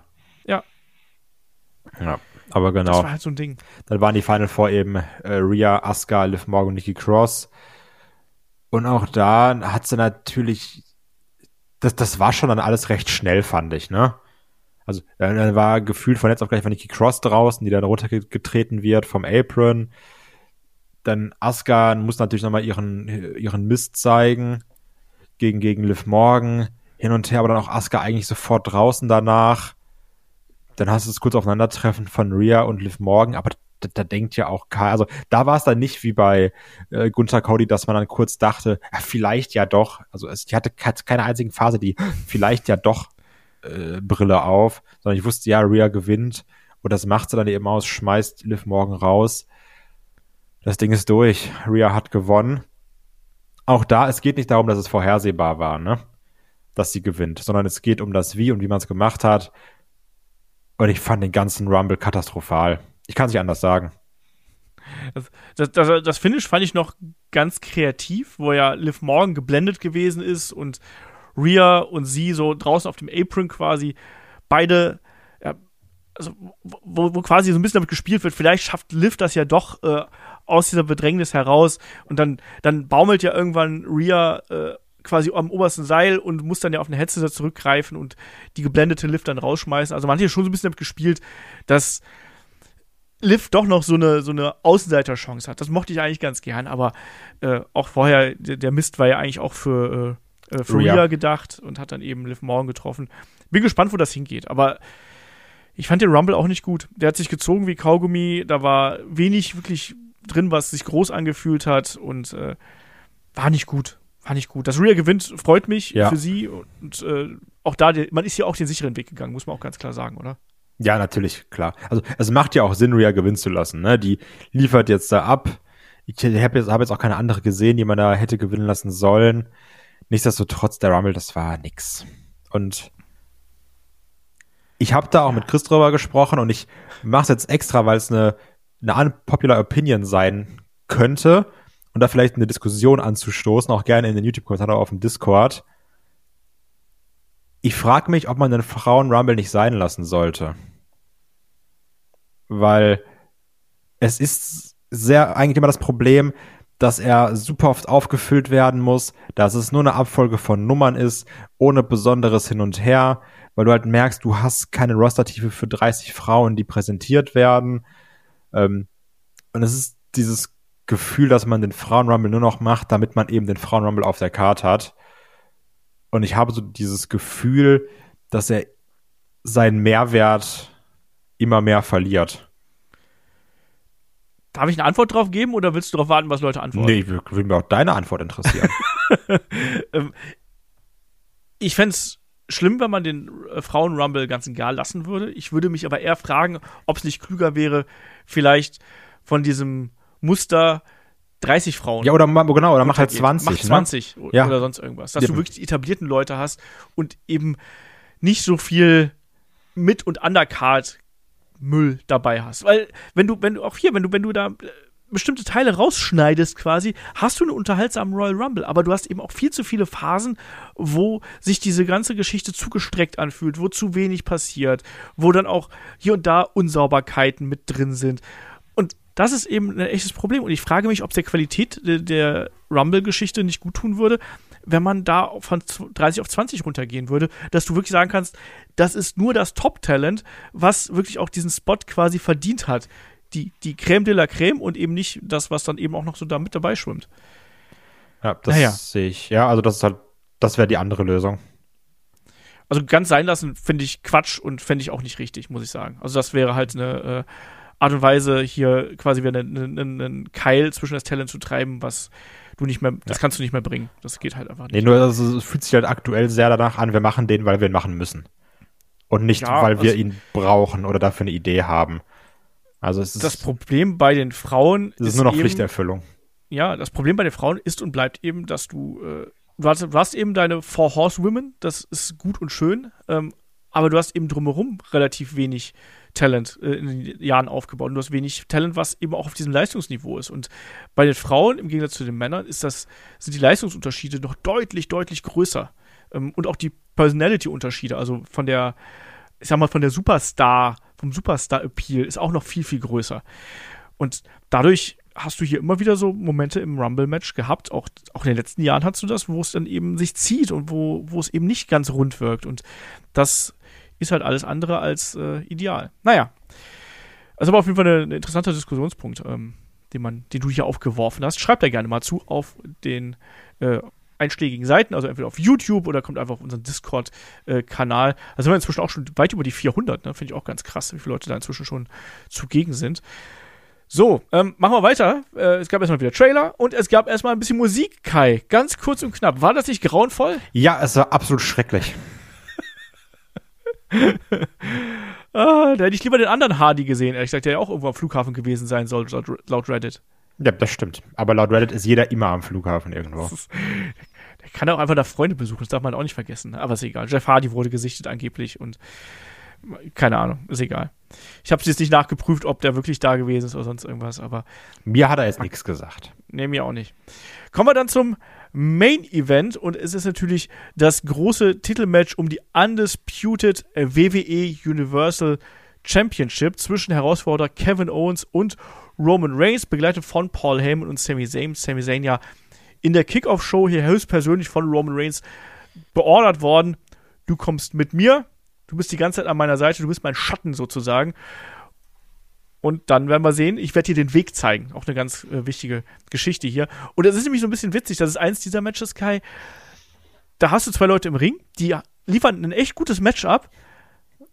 aber die Geschichte ist eigentlich eine ganz andere und du wartest eigentlich nur darauf, wie diese Geschichte weitergeht, oder? Genau, die Geschichte ist der Mann, der neben dem Ring steht.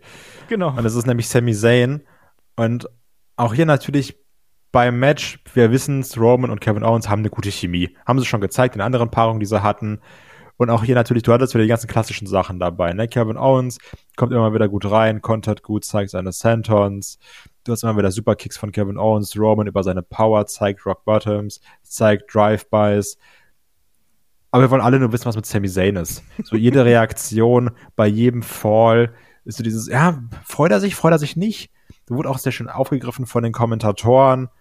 Also, da ging es sehr gut hin und her, auch gerade bei den ganzen großen Aktionen. Man hat ja auch sehr viel auf Sami Zayn geachtet. Was genau macht er jetzt? Und Ja. deswegen ist das Match, was wirklich ein gutes Match ist, an der Stelle fast übertrieben gesagt egal.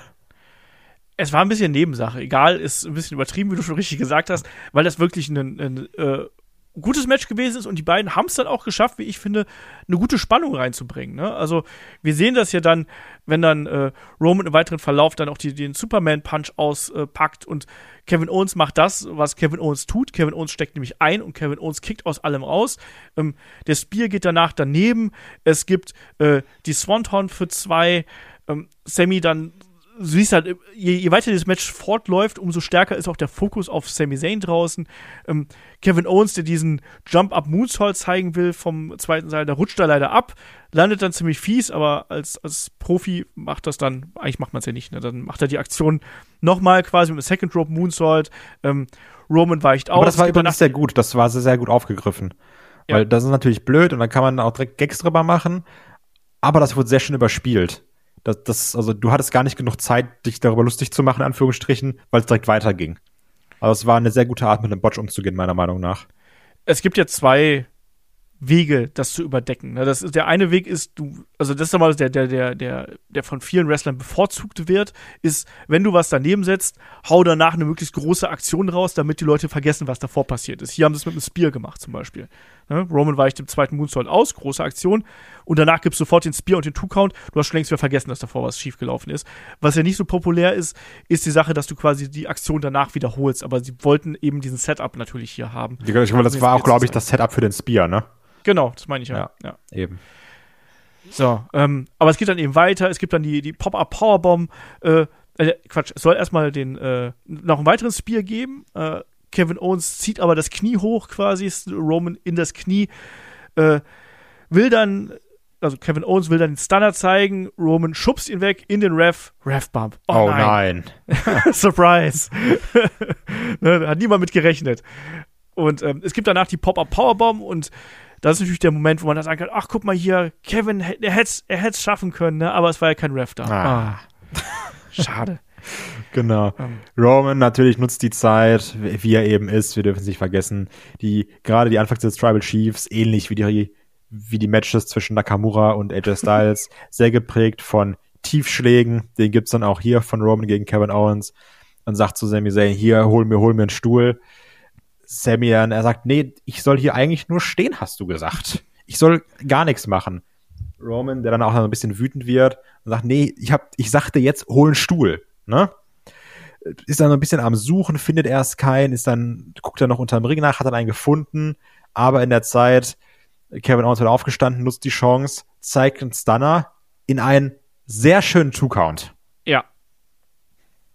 Meiner ja, Meinung also, nach da war man dann wirklich an dem Punkt, wo man es geglaubt hat, so vielleicht, vielleicht passiert ja doch hier irgendwas, womit wir gar nicht gerechnet haben. Ne? Ja, genau. Und auch da dann wieder, ähm, direkt, quasi direkt im Anschluss, soll es dann die Popper Powerbomb erneut geben, die ja schon fast den Sieg gebracht hätte. Gekontert in Superman Punch, was immer geil aussieht. Ich mag das super gerne. Das ist eine schöne, es geht gut aneinander, die beiden Moves. Dann den Spear und auch da saß ich davor, alles klar, das ist es. und auch da wieder Two Count. Und das ist dieses, äh, ja, das ist dieser, dieser berühmte Sudden Death Modus, in dem man immer geht in so einem Match. Wo man sich ja. dann denkt, okay, die nächste Aktion ist es jetzt. Und man hat es jetzt hier auch ja ziemlich clever gemacht. Ne? Man nimmt so ein bisschen die, die Ringschleuer eines Kevin Owens, da sagt man immer, der ist ja so, so intelligent im Ring, ne? nimmt man jetzt, der rollt sich natürlich nach diesem ersten Spear nach draußen, dann haben wir kurze Unterredung zwischen Sammy und Kevin Owens, wo Sammy sagt, ey, bleib doch einfach liegen, das ist doch was ist denn verkehrt mit dir? Ne? Dann Roman, keine Gnade, speart Kevin Owens durch die Guardrail, da dieses Kabuff da an der Seite neben den Kommentatoren, was immer kaputt geht. Ähm, es geht wieder zurück in den Ring und Kevin Owens, der clevere Hund, rollt einfach auf der anderen Seite wieder raus. und dann kommt was, da habe ich hier wirklich in meinem Kabuff aufgeschrien, weil ich sowas noch nie gesehen habe. Ne? Ja. Ne? Kevin Owens, der hier quasi da, da auf, die, auf die Ringtreppe sich da hochzieht und dann rücklinks mit dem Hinterkopf und dem Rücken auf diese aufgestellte Stahltreppe geschlagen wird von Roman Reigns. Ist das zu viel? Weil äh, ist das noch, kann man das noch koordiniert, koordiniert durchführen, dass man da nicht den guten Kevin mit dem Hinterkopf auf die Kante knallen lässt? Ist das egal? Die müssen es aushalten? Wie siehst du das? Ich bin da jetzt ganz blauäugig, ne? Und sag, das sind jetzt beides keine Turnhallen-Catcher mehr, die sagen, wir machen das eine coole Sache, um eine coole Sache zu machen. Ich sag blauäugig, das sind Profis, die wissen da, was sie machen. die überlegen sich das vorher, die testen das natürlich nicht, weil der ist ja nicht bekloppt, der nimmt das ja nicht einmal mehr als er muss, aber da wird dann überlegt, können wir das so und so machen, wie falle ich? Ich nehme die Hände nach hinten, falle dann auf meine Hand, tut verdammt weh. Das ist jetzt einfach meine Hoffnung. Weil das ist ein asozialer Spot. Und der wird ja einmal gemacht und ich zuck zusammen und dann wird er noch ein zweites Mal gemacht. Also das ist sehr, sehr hart. Und ich habe da jetzt wirklich ganz bläulich die Hoffnung, dass ich sage, es sind beides Profis, die wissen hoffentlich, was sie da tun. Also dramaturgisch hat das hier auf jeden Fall funktioniert. Ja, ne? Du brauchst irgendwas, du brauchst eine Aktion, die so brutal ist, dass die nicht nur quasi Roman darstellt als den gnadenlosen Tribal Chief, sondern dass die Aktion auch bei uns Emotionen hervorruft und natürlich dann auch eben in Sami Zayn, in dem Charakter Sami Zayn quasi auch diese Sorge um seinen Freund hervorruft. Und das hat funktioniert. Ich finde es trotzdem ein bisschen hart, also ich, find's, ich fand es ein bisschen drüber.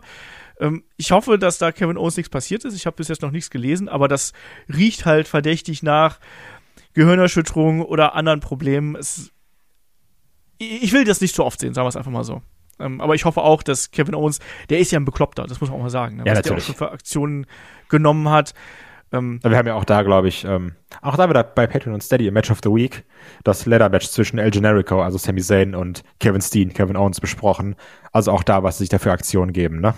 Ja, also deswegen. Äh, aber für die Dramaturgie war das genau richtig. Ja. Soweit sage ich. Ich glaube, das ist keine Aktion, die man jetzt regelmäßig zeigen sollte. Bitte ich halte die auch für hochgradig gefährlich.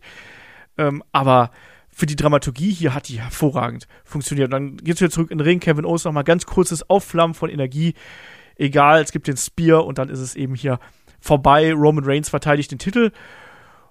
Ja, und dann aber ein Sami Zayn, dann beginnt das große Sami Zayn-Drama. Ich glaube, so kann man es äh, ausdrücken. Generell, man hat es hier geschafft, in dem Match schon diesen Gedanken nochmal zu, zu äh, vergrößern, den man schon vorher gehabt hat. Was passiert mit Sami Zayn? Turnt er jetzt? Turnt er jetzt? Und dann eben auch mit dieser Brutalität von Roman Reigns, das noch weiter befeuert hat. Ich finde, man hat eine. Ich weiß nicht, wie es dir oder euch ging da auf der Couch bei, bei, bei, bei Chris. Aber ich habe hier schon gesessen, so, okay, jetzt, jetzt geht's noch, es wird noch weitergehen, ne? Es wird noch weitergehen und äh, ich hatte ein bisschen, ich hab's, ich hab's gespürt, was hier passiert. Ging es euch das auch so? Ich saß nach dem Finish auf der Sofakante und mit jeder weiteren Minute saß ich nur noch mit dem halben Arsch auf der Sofakante. Und irgendwann nur noch mit dem Viertelarsch auf der Sofakante, weil ich fast in den Fernseher reingekrochen bin, weil diese, Sch- das war ja zum Zerschneiden gespannt, diese ganze Luft da. Ich wollte wissen, was passiert jetzt? Und man hat damit die ganze Zeit ja gespielt und es, also, du hast ja das Event mit dem Segment beendet. Und das Segment hat ja noch seine Zeit bekommen. Und du hast wirklich gemerkt, keiner weiß, was da jetzt passiert. Und so eine Spannung hatte ich schon lange nicht mehr. Also das war wirklich, du hast dieses ganze Event, diesem finalen Segment so stark untergeordnet, weil du dem die größtmögliche Bühne geben wolltest, das so zu präsentieren. Und du, du hast dann auch gemerkt, also es war noch dieses, hä, kommt vielleicht The Rock, keine Ahnung, Main Event, aber das war da schon dann wieder raus. Weil es Ja. war nur noch, was macht Sami Zayn jetzt? Und das ist wirklich fantastisch. man hat dieses Finish hier dann dargestellt, eigentlich wie einen Gangsterfilm. Ne? Also Roman Reigns als Gangsterpaten. Ja. Dann nach der Wiederholung haben wir ja die komplette Bloodline da und eigentlich will äh, Jay Uso hier Sami Zayn die Blumenkranz äh, hier umbinden quasi und sagen, hier, du bist wieder bei uns, ne, du hast dein, deine Prüfung bestanden, alles ist gut. Roman sagt, nee, mach mal, mach mal langsam und schickt dann die Uso erst erstmal auf äh, Kevin Owens nochmal und die verdreschen dann äh, Kevin Owens nach Strich und Faden. Es gibt noch den One and Done. Äh, Solo noch mit der äh, Arschbombe hinten dran sozusagen in die Ecke und mit dem Kevin Owens hat den Stuhl um den Kopf gewickelt und Paul Heyman holt noch die Handschellen raus und Kevin Owens wird festgekettet. Es gibt, ich habe nicht mitgezählt, es gibt ein Dutzend Superkicks, sage ich einfach. Die mal, Young ne? Bucks Also- wären stolz. Genau, die haben, die haben zu Hause eine Kerze aufgestellt, als sie es gesehen haben. Ne, und die Leute werden immer, äh, immer lauter und rufen ja Sammy, Sammy und dann äh, hören wir wieder Roman, der, der mit Sammy spricht, ne? Und ne, ihn dann dazu auffordert, ne, Sammy, du bist jetzt Teil unserer Familie. Und dann ähm, will Roman Kevin Owens noch mit dem Stuhl schlagen, also den wehrlosen Kevin Owens mit dem Stuhl noch schlagen und Sammy kann da nicht mehr und Sammy geht dazwischen und greift dann quasi Roman hier in den Stuhl, in den Arm und sagt dann, ey, der ist doch, der ist doch fertig, das ist, genug, du, du, du bist nicht so, du musst nicht so sein. Also er appelliert hier wirklich an die Moral und an den Menschen Roman Reigns. Und du bist besser als das. Du musst hier nicht, du, du hast deinen Punkt klar gemacht. Und dann sagt Roman so, ja, hab ich, ne? Und gibt dann eben Sammy den Stuhl. Und das ist eben. Aber auch wie stark er ihn da hinhält, ne? Ja, also ja. Diese, diese, dieses Bild, wie er dann den Stuhl hinhält und ihn dabei eigentlich gar nicht anguckt, sondern nach dem Motto, dann du jetzt, mach. Ja. Und das ist dieses klassische Pate-Gangster-Motiv eigentlich, ne? Wenn du sagst, hier. Er schießt diese Nimm die- Frau. Genau, ersch erschießt das Kind, erschießt den Jungen oder sonst irgendwas, ne? Ähm, den Wehrlosen, ne? Und macht das. Und dann weigert sich Sami Zayn. Und Roman wird dann immer direkter und immer wütender auch, ne? Und irgendwann gibt's dann eben die, die Facepalms. Und irgendwann gibt's die Momente, wo Roman. Also die Schläge ins Gesicht. Also Roman fasst sich nicht an die Stirn. Nee, du weißt, was ich meine. Face. Dieses, dieses, Ich wollte es nur klarstellen. ja, ja, nee, nee, sondern Eine äh, er Backpfeife. drückt quasi Sammys Gesicht weg, so äh, Ja. ganz verächtlich eigentlich. Ne? Naja, genau, ja. Ich hab's geliebt, wie man hier damit gespielt hat, dass Sammy den Stuhl in der Hand hat und Roman ihm mehrfach den Rücken zukehrt. Mhm. Also, das hat man zwei, dreimal gemacht, wo man gedacht hat, jetzt, jetzt, jetzt? Nee, dann dreht er sich wieder um. Und dann wird noch mal kurz gesprochen, dann dreht sich Roman wieder um. und So, jetzt, jetzt, jetzt? Nee, ah. Und, und du hast, da, hast dann da gesessen und hast nur darauf gewartet. Und irgendwann war dann eben das Fass bei, bei Sami Zayn übergelaufen und hat dann eben zugeschlagen. Und Kai, dieser Pop, diese Reaktion der Zuschauer, boy oh boy, war das gut, oder? Es war wirklich, es war unfassbar. Ich hab's auch, ich hab's vorhin sogar noch mal auf dem Handy ge- gesehen, weil WWE das bei, bei Insta geteilt hat. Ich, wirklich, ich hab das Handy auf Anschlag gestellt. Ey, dieser Pop von der Crowd, wenn Sammy mit dem Stuhl zuhaut, ne? Also auch generell schön die, übrigens die Analogie, wie dann auch Roman umfällt, wie damals bei Rollins. Finde ich ganz toll. Gibt ja auch mehrere Bilder zu, aber wirklich, wie die Crowd ausrastet. Und das Tolle daran ist ja, so im Normalfall ist dann ja diesen Moment, Sammy haut ihn jetzt um und die, die Leute freuen sich, aber es gibt ja dann sofort die Attacke von Jay, Jimmy Uso. Also, Ja. das ist ja nicht dieser, oh, toll, Sami Zayn Moment, sondern es gibt dieses, diesen einen Ausbruch, alle sagen, unser Sammy, geiler Typ. Und dann ist, ist sofort wieder zack in die Underdog-Rolle. Ja. Und dann auch auffällig, dass als erstes Jimmy Uso attackiert, danach Solo mit dem, mit dem Spike. Und eigentlich waren das die, die ersten Freunde von, von Sammy. Mhm. Ne? Und der, der eigentlich Sami Zayn ganz lange nicht in der Bloodline haben wollte, das war, das war Jay. Und der stand dann in der Ecke und war, war am Verzweifeln und hat dann, ist dann irgendwann gegangen. Und Kai, also auch da die schauspielerische Leistung Ja. von Jay Uso. Hervorragend. Also oder? auch dieses, dass er quasi am Weinen ist dabei, dass er fertig ist mit der Welt. Stark, einfach stark. Also wir haben die schauspielerische Leistung schon gelobt beim Trial of Sami Zayn und hier auch noch mal. Also ne, wir alle lieben natürlich uns Sammy hier und natürlich auch da. Also jeder spielt seine Rolle. Ne? Roman sowieso, auch ein Solo Sikoa macht sein Ding gut, auch ein Jimmy Uso. Aber ganz besonders ein Jay Uso, den muss man hier wirklich nochmal hervorheben. Ne? Also was aus dem Typen geworden ist, seitdem Roman wieder da ist, ne? Das ist auch alles nicht normal. Also es ist nicht, was ich mir jemals vor vier Jahren vorgestellt hätte, dass das irgendwann mal passiert. Also wirklich, also davon profitiert jeder einzelne Charakter. Das war herausragend, ne? Und dann haben wir eben nur noch drei Bloodline-Mitglieder hier. Also Roman steht noch da, Soul Sikoa und eben Jimmy Uso. Und dann ist erstmal so ein bisschen Rätselraten, so und rufen Jay Uso hinterher, so, ey, was, wa warum und was machst du? Und der ist eben ganz am Boden zerstört und trottet hier aus der Halle. Und als, als Zuschauer fragt man sich auch so, Mensch, das ist, das ist gerade der, der, der, den trifft das jetzt so, der so lange gegen Sami Zayn gewesen ist. Aber da hat Sami Zayn wohl sehr tief die, die Liebe in Jey Uso entfacht, auf jeden Fall. Naja, und dann machen eben die, die Bösen das, was die Bösen tun. Die verdreschen einfach die Guten weiterhin. Und das fand ich auch so gut. Auch diese Intensität, die dann da gewesen ist, da wird dann einfach total sinnlos auf Sami Zayn eingeprügelt. Vollkommen wutentbrannt und entfesselt auch Roman Reigns, der dann mit dem Stuhl nochmal zuschlägt. Und dann als abschließende Geste wird dann noch der Blumenkranz quasi über Sammy hier zerbröselt. Und er und Kevin Owens liegen dann geschlagen beziehungsweise hängen geschlagen hier im Ring. Also, geil. Also ich, ich kann es nicht anders sagen, ich fand das, ich fand das fantastisch. Ich fand Ja. das fantastisch, äh, wenn du, wenn, ich, ich habe so viel Wrestling in meinem Leben geschaut, wenn du mich dann noch dazu kriegst, dass ich hier mit erhöhtem Puls und äh, auf der, auf der Kante meines Stuhls sitze und feuchte Hände habe, dann hast du alles richtig gemacht. Ich finde die Storyline fantastisch. Ja, also, Absolut fantastisch. Und das ist jetzt das nächste Kapitel, was aufgeschlagen wird, Kai. also auch da wieder, ich mache den klassischen Kai, ne? Ich bleibe in meinen Superlativen. Das, also, das ist die beste Story, die wir aktuell im gesamten Wrestling haben, meiner Meinung nach. Das ist die beste Story in der WWE, die wir seit locker zehn Jahren hatten. Ähm, ich finde, also, ne, klar, das Daniel Bryan-Ding auch stark, aber auch hier, ich mag diese lange Geschichte, wie die erzählt wird. Das ist wirklich also das ist allem erhaben, das ist so stark, wie man das aufzieht, das ganze Ding dabei. Ich bin am Mitfiebern, ich will wissen, wie es weitergeht. Du, hast jetzt quasi diesen, in Anführungsstrichen, Turn von Sami Zayn, aber hast 18.000 neue Fragen aufgeschmissen. Was wird jetzt aus Jay Uso? Was ist da? Bekehrt er sich doch wieder zur Bloodline? Ist er jetzt erstmal für sich selbst? Oder wird er doch wieder reingezogen? Wie geht Roman damit um? Was sagt Roman? Was sagt Sami Zayn? Ne, also das, sind jetzt ja 100 verschiedene Möglichkeiten. Also allein deswegen, man kann jetzt spekulieren und nach Raw und SmackDown kann alles anders sein. Deswegen macht es auch schon Sinn, dass wir nächste Woche nochmal den Ausblick, also in Anführungsstrichen Ausblick-Podcast machen oder den die Woche nach dem Rumble-Podcast machen. Wie geht's jetzt weiter? Ähm, weil auch jetzt Raw und SmackDown essentiell sind. Also du hast auch hier wieder das Event mit dem Cliffhanger beendet. Die Leute wollen wissen, wie es weitergeht. Ich mochte das. Das, das war super. Wirklich. Fantastisch. so machst du Wrestling-Fernsehen. Ich kann es nicht anders sagen. Das Ja. ist ein Grund, das ist ein absoluter Grund, weshalb Leute einschalten. Natürlich, also, ja, so, so schreibst du TV-Shows. Ja. Ne? Also, das ist, Ja.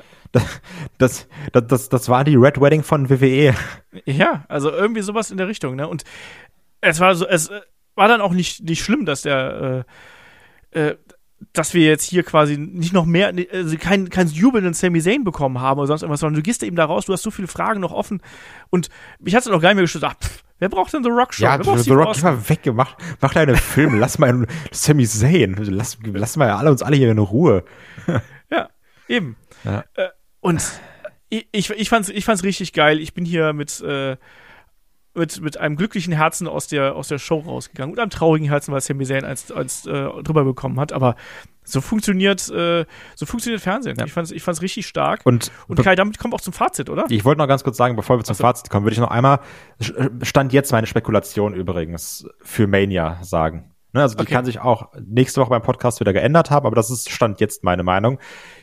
Ich habe das Gefühl, dass man nicht das komplette Vertrauen in Sami Zayn setzt, WrestleMania zu Main Eventen. Ähm, ich habe das Gefühl, wir kriegen Stand jetzt Sami gegen Roman bei Chamber als in Anführungsstrichen Überbrückungsmatch, auf das wir alle trotzdem Bock haben. Und bei Mania wird man dann mit KO Sammy gegen die Usos gehen. Das ist Stand jetzt meine Vermutung. Bin gespannt. Meine Vermutung ist, dass wir äh, bei Elimination Chamber vielleicht äh, Sammy und KO gegen die Usos bekommen und bei WrestleMania Triple Threat Match. Okay. So, wir werden sehen. Wir werden sehen. Äh, gucken, was bei Raw und SmackDown passiert. Kai hat es gerade schon angedeutet. Wir wollen dann kommende Woche machen wir dann ein bisschen Fantasy Booking in Verbindung mit dem, was nach dem Rumble passiert ist. Wir werden schon mal über eine potenzielle WrestleMania Card sprechen, über all das, was da sich in den vergangenen Tagen dann eben noch äh, ereilt und äh, sonst wie getätigt hat. Äh, Kai, so jetzt aber zum Fazit. Wie gehst du jetzt aus dem Rumble raus hier und was ist deine Bananenwertung? Ganz, ganz schwierig. Ähm, und das ist eine Meinung, die auch da wieder auf dem Discord natürlich quer gelesen oder auch die, die Stimmung der Leute mitgenommen. Ähm, ich persönlich fand den Rumble super stark. Ich hatte da richtig viel Spaß mit. Viele Leute haben gesagt, ah, zweite Hälfte ist ein bisschen abgefallen. Ähm, ja, ist okay, ging mir weniger so. Ich kann es natürlich verstehen. Ich hatte auch gerade mit dem Judgment Day Part, äh, hat mich jetzt nicht so abgeholt, aber ich fand, das war ein echt geiler Rumble. Steht und fällt natürlich auch so ein bisschen damit, wie invested man in Gunther ist. Ne? Also ich glaube, wir beide sowieso sitzen immer mit unseren äh, Gunther-Fähnchen und sagen, toll, toll, toll. Ne? Go Gunther. Ja, go, Gunther, go. Wenn man da jetzt nicht so drin ist, findet man den Rumble vielleicht auch sogar nochmal eine gute Stufe weniger interessant. Kann ich mir zwar nicht vorstellen, ist man vielleicht auch ein schlechter Mensch, aber hey, jeder wie er mag.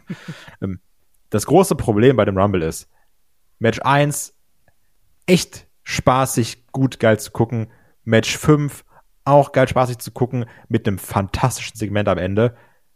Dazwischen wirklich mau. Wirklich extrem mau und ich sag schon fast langweilig. Deswegen, wir gehen hier mit einem der besten Segmente raus, was ich seit langem gesehen habe. Seit Montag. Genau, genau stimmt. Was ich seit Montag gesehen habe. Ja. Ich wollte eigentlich sagen, äh, Pay-Per-View enden, aber ja, stimmt. Okay. Zwei Segmente seit Montag, das ist korrekt. Nur man darf halt nicht vergessen, dass man sich davor durch echt viel Müll arbeiten musste. Das muss ich ganz klar so sagen. Deswegen, ich gebe hier eine 4, ich gebe hier eine 5 von 8. Und das ist mit sehr, sehr viel Wohlwollen, weil mir das Ende so viel Spaß gemacht hat. Eigentlich habe ich am Anfang gesagt, ich gebe eine 4 von 8, weil ich die Hälfte gut und die Hälfte kacke fand. Ich habe mich jetzt noch auf eine 5 habe ich mich hochverhandeln lassen von mir selbst. Aber auch da wirklich, also ich gehe so weit und sage, Match 2, 3 und 4 muss man nicht gucken. Ja, ähm, ich mache, ich gehe ein bisschen tiefer. Ich gehe nämlich auf die, auf die viereinhalb. Ich bin, ich hänge irgendwo zwischen vier und viereinhalb gerade, weil ich fand den Männer Rumble okay, aber ich fand ihn nicht gut oder herausragend. Da war einiges dabei, was mir gut gefallen hat. Es war aber auch vieles dabei, was mir eher so mittelmäßig gefallen hat. Deswegen fand ich den eher so. Ich fand es war ein Durchschnittsrumble. Das wird ein Rumble sein, über den sprechen wir wegen der Gunther-Performance und vielleicht dann auch je nachdem, was bei WrestleMania passiert, wegen äh, Cody Rhodes. Alles, vieles dazwischen ist eben nicht so groß gewesen und da hat mir ein bisschen was gefehlt, was auch so den roten Faden angeht. Ähm, das äh, Pitch Black Match habe ich, hab ich alles drüber gesagt. Ähm, visuell fand ich es interessant und spannend.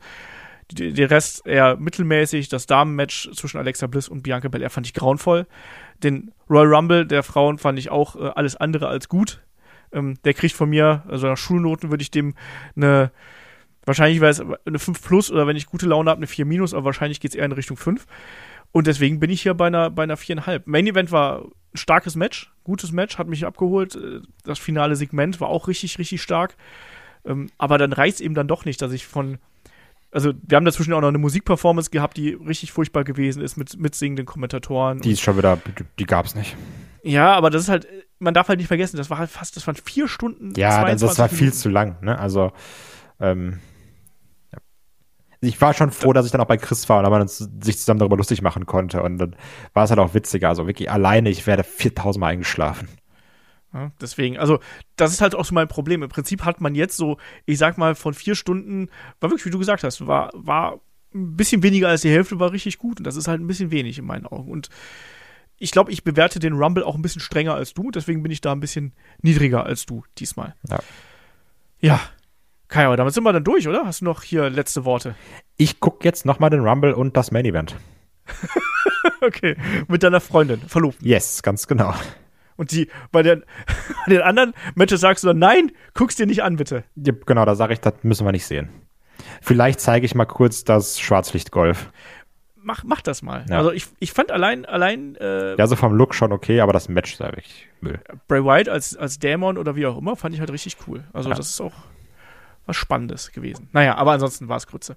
Muss man nicht drüber sprechen. Auf jeden Fall äh, liegt damit der Royal Rumble 2023 hinter uns. Wir werden in der kommenden Woche dann auch darüber sprechen, ja, wie stellen wir uns WrestleMania vor, was wird unsere Karte, da werden wir ein bisschen durchgehen und auch nochmal die aktuellen Entwicklungen beleuchten. Wir werden nächste Woche auch das Magazin haben. Wir werden nächste Woche noch ein bisschen was zum neuen Videospiel haben wahrscheinlich.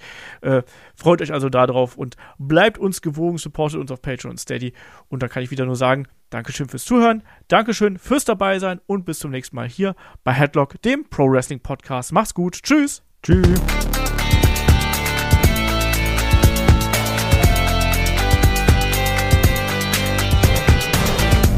Headlock, der Pro Wrestling Podcast.